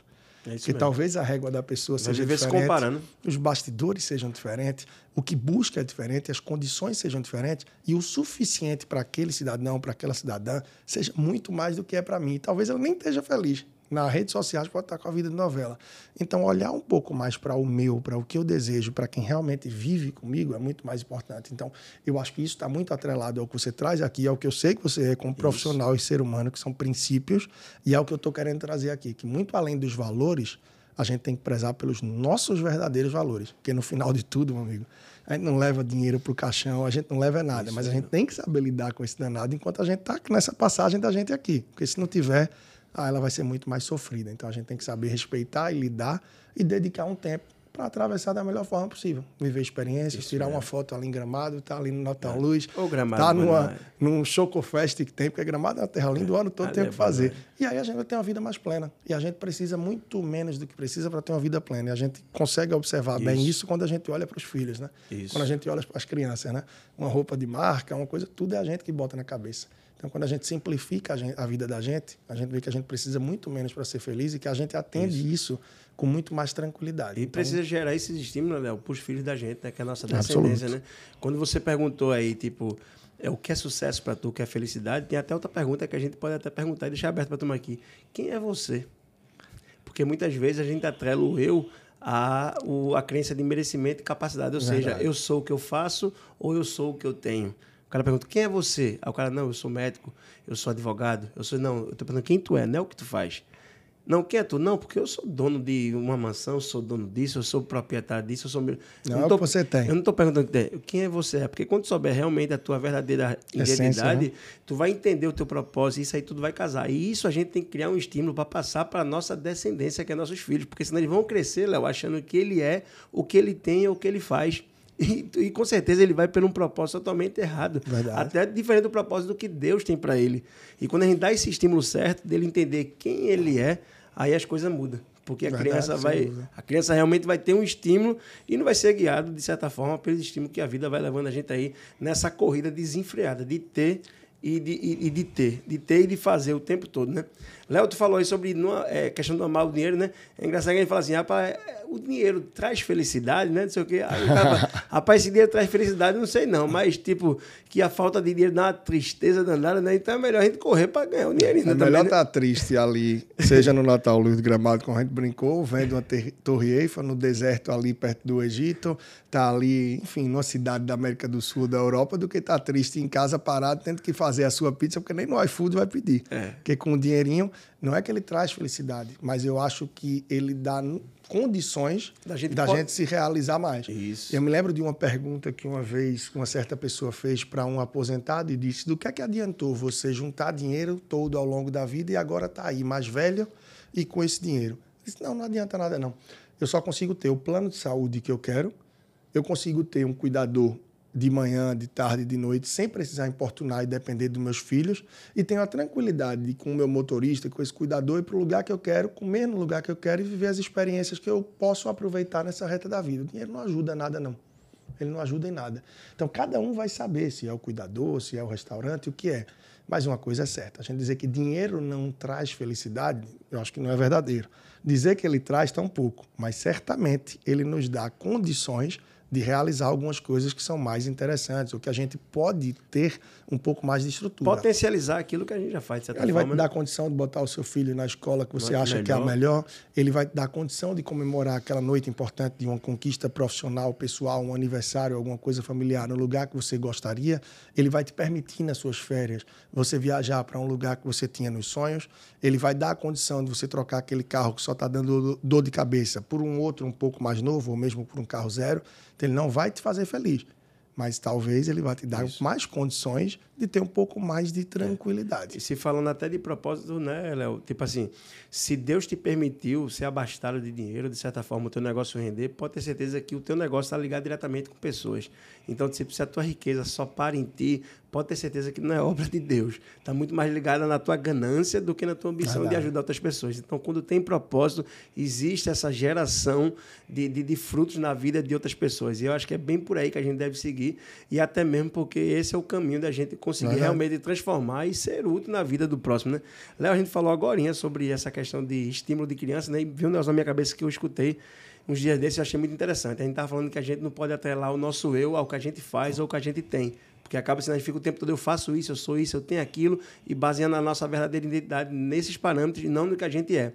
E quando a gente fala muito em dinheiro, vê que doideira, existe a herança, né? Existe o legado, né? Verdade. A herança é o que a gente deixa para as pessoas e legado é o que a gente deixa nas pessoas. Ou seja, se você está escutando aí e você quer ser bem sucedido, vê o que é bem sucedido, aquele que bem sucede. Então, controla a tua vida emocional, porque o cara bem sucedido é aquele que deixa um legado para os seus filhos, que faz com que as tuas descendências, os estímulos que tu vai dar para ele, seja baseado numa crença de identidade, onde ele não precisa fazer ou ter para ser alguém, mas ele entender da verdadeira identidade de que Deus tem para ele e do propósito que ele tem aqui na Terra. Acho que é mais ou menos por aí. Sem E aí a gente alinha os princípios, né, Léo? Sem Rapaz, dúvida. que papo doido demais. Duas horas e vinte, acho que foi o podcast, foi Daniel. Acho que foi, passou mal um pouquinho, não foi? É, foi o mais longo até agora. Essa voz de É Daniel. um eu- assunto, Eu queria que você falasse mais com a gente, Daniel.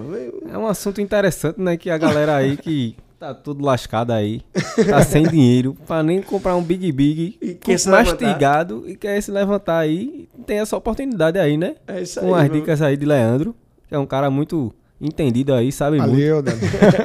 Mas da hora, Léo, meu irmão, olha, foi uma benção, meu irmão, ter Ah, que você aqui. agradeço. Que Deus te abençoe, meu irmão, que Deus te guarde, que Deus te prospere cada vez mais, que Deus te dê sabedoria, meu irmão, para que você possa compartilhar esse conhecimento com o maior número de pessoas que você puder e que a sua família, meu irmão, seja bem sucedida através daquilo que Deus está provendo na sua vida, meu irmão. Eu tenho o maior carinho em te receber Agradeço. e lhe conhecer como pessoa e poder, de certa forma, aprender. Porque nessa mesa, Léo, vou dizer para você, quem mais aprendeu foi eu. Ativou vários gatilhos aqui, várias coisas que eu estou precisando melhorar no meu processo. E eu vou fazer isso aí porque a gente tem que realmente caminhar nessa vida com princípio para a gente ter um bom resultado. Meu irmão, que Deus te abençoe, Deus te guarde. Seja bem-vindo quando quiser vir aqui marcar a tatuagem, meu mano. Não corra Tem de que mim, fazer, não. viu? Não Tem que fazer. não. Essa tá. E, Léo, dá a última mensagem naquela câmera ali pro povo aí que tá endividado, que tá com problema, mas que tem solução. Dá aquela última mensagem massa aí. Tranquilo. Como a gente falou aqui, é dedicar tempo. Então não, não deixa para depois, não deixa para amanhã, não deixa para o ano que vem, porque essa história de dieta, né? Ah, vou começar segunda-feira, ah, a vida financeira, todo fim de ano. Tem muita gente que procura porque diz, ah, esse ano eu quero fazer diferente. Não tem que esperar virar o ano, não tem que. Porque a vida financeira acontece agora, ela acontece todo dia. Como a gente falou, é o relacionamento mais longo que você vai ter. Então o cartão de crédito está rodando, as contas estão chegando, e como a gente está cansado de saber, viva como os boletos, né? Afinal, eles sempre vencem. Então a gente tem que Isso. lutar para vencer também e ter equilíbrio. E a gente só vai conseguir esse equilíbrio quando a gente mergulhar e encarar de vez. Como uma das passagens que eu trouxe aqui, é, não adianta você dizer, eu não quero nem ver a fatura do cartão de crédito, porque sim, você tem que abrir o aplicativo e ter uma ideia de quanto ela está. Porque é isso que vai te dar a percepção de dizer, puxa vida, eu tenho que parar. Então, enquanto você não encarar de frente, as coisas não mudam. Independente do nível que você está, endividado, enrolado, para transitar para um equilibrado, para passar para um poupador, investidor. Eu tive vários clientes que seguiram todo esse caminho até estar tá investindo. É fácil, é rápido? Não, não é. Depende de mim? Não, depende muito mais de você. Mas você segue orientações, como tantas que a gente trouxe hoje aqui de forma prática, você consegue sim evoluir. Agora, é algo que exige tempo, exige dedicação. E se você quer mudar, pode sim. Mas abre os olhos, enfrenta de uma vez por todas e vá atrás. Claro, estou à disposição, tem o leandrotrajano.com, tem o meu podcast que você pode encontrar em qualquer um procurando por Leandro Trajano. Manda o arroba também. YouTube, o arroba do Instagram é personal financeiro. Lá você consegue contato e através da minha equipe também a gente direciona para que você possa ver o que é o produto que melhor se adequa, uma mentoria, uma consultoria. E se realmente você não está querendo entrar com nada disso agora, tem quase 300 vídeos no YouTube, quase 560 episódios de podcast tem muito conteúdo, muita coisa minha que já te dá um start. Agora, claro, você quer algo mais personalizado, mais próximo, não é à toa que o nome é personal financeiro. A ideia é olhar Isso no aí. olho, poder contribuir, independente do lugar que você está, do Brasil, do que for. Mas o que eu deixo aqui é esse desejo, isso que a gente trouxe. Levar a vida com princípios, levar a vida com valores e com seus verdadeiros valores. E que sim, aquilo que você está procurando, que está lá do ponto A para o ponto B, é completamente possível chegar. Por isso que eu falei aqui em dado momento, é você ter clareza dos seus sonhos, daquilo que você quer realizar e você planejar. Porque quem sonha e planeja, realiza. Agora, precisa ter paciência, consistência e se dedicar. Tá bom? É isso então. Espero que vocês tenham aproveitado. Seja quem viu agora a parte final, quem vai assistir depois, quem está desde o começo com a gente, não importa. Espero ter contribuído. e sem dúvida, hoje eu tenho muita clareza, Rodrigo. Essa é a minha missão. Isso está muito ligado ao propósito que eu tenho de vida, ao conhecimento que eu pude adquirir e o tanto de pessoas que eu impacto de forma direta através do serviço ou das isso, pessoas que escutam em rádio, o que for. Eu quero levar essa mensagem sempre para poder contribuir de alguma forma. E sempre tem feedbacks nesse sentido e é isso que me realiza como profissional, Nossa, como pessoa. Demais. E Top muito demais. obrigado mais uma vez aí pela oportunidade, por tudo, tá? Tamo junto, meu mano. Rapaziada, que benção, meu irmão. Hoje foi um papo muito bacana. Espero que você tenha curtido. Se você ainda não é inscrito no canal, vai lá, se inscreve no canal, dá o joinha, aperta o sininho para você receber novos conteúdos e novas notificações quando tiver o nosso podcast. Então, que Deus te abençoe. Você que é tatuador, TTP Cast, que é Tatuagem com Princípio Podcast, a gente tá para falar não somente de tinta e agulha e para a parte técnica, a gente quer falar sobre a parte que realmente rege a vida do ser humano, que são os princípios. Então, fica conosco, acompanha nossos episódios, porque eu tenho certeza, através do TTP Cast, através através desse conhecimento que a gente vai derramando nessa mesa aqui toda semana, toda semana, terça-feira, às 20 horas, tenho certeza que a gente vai passar a tua, a tua vida profissional, a tua vida pessoal para o próximo nível. Então, que Deus te abençoe, que Deus te guarde. Solta aí, meu mano.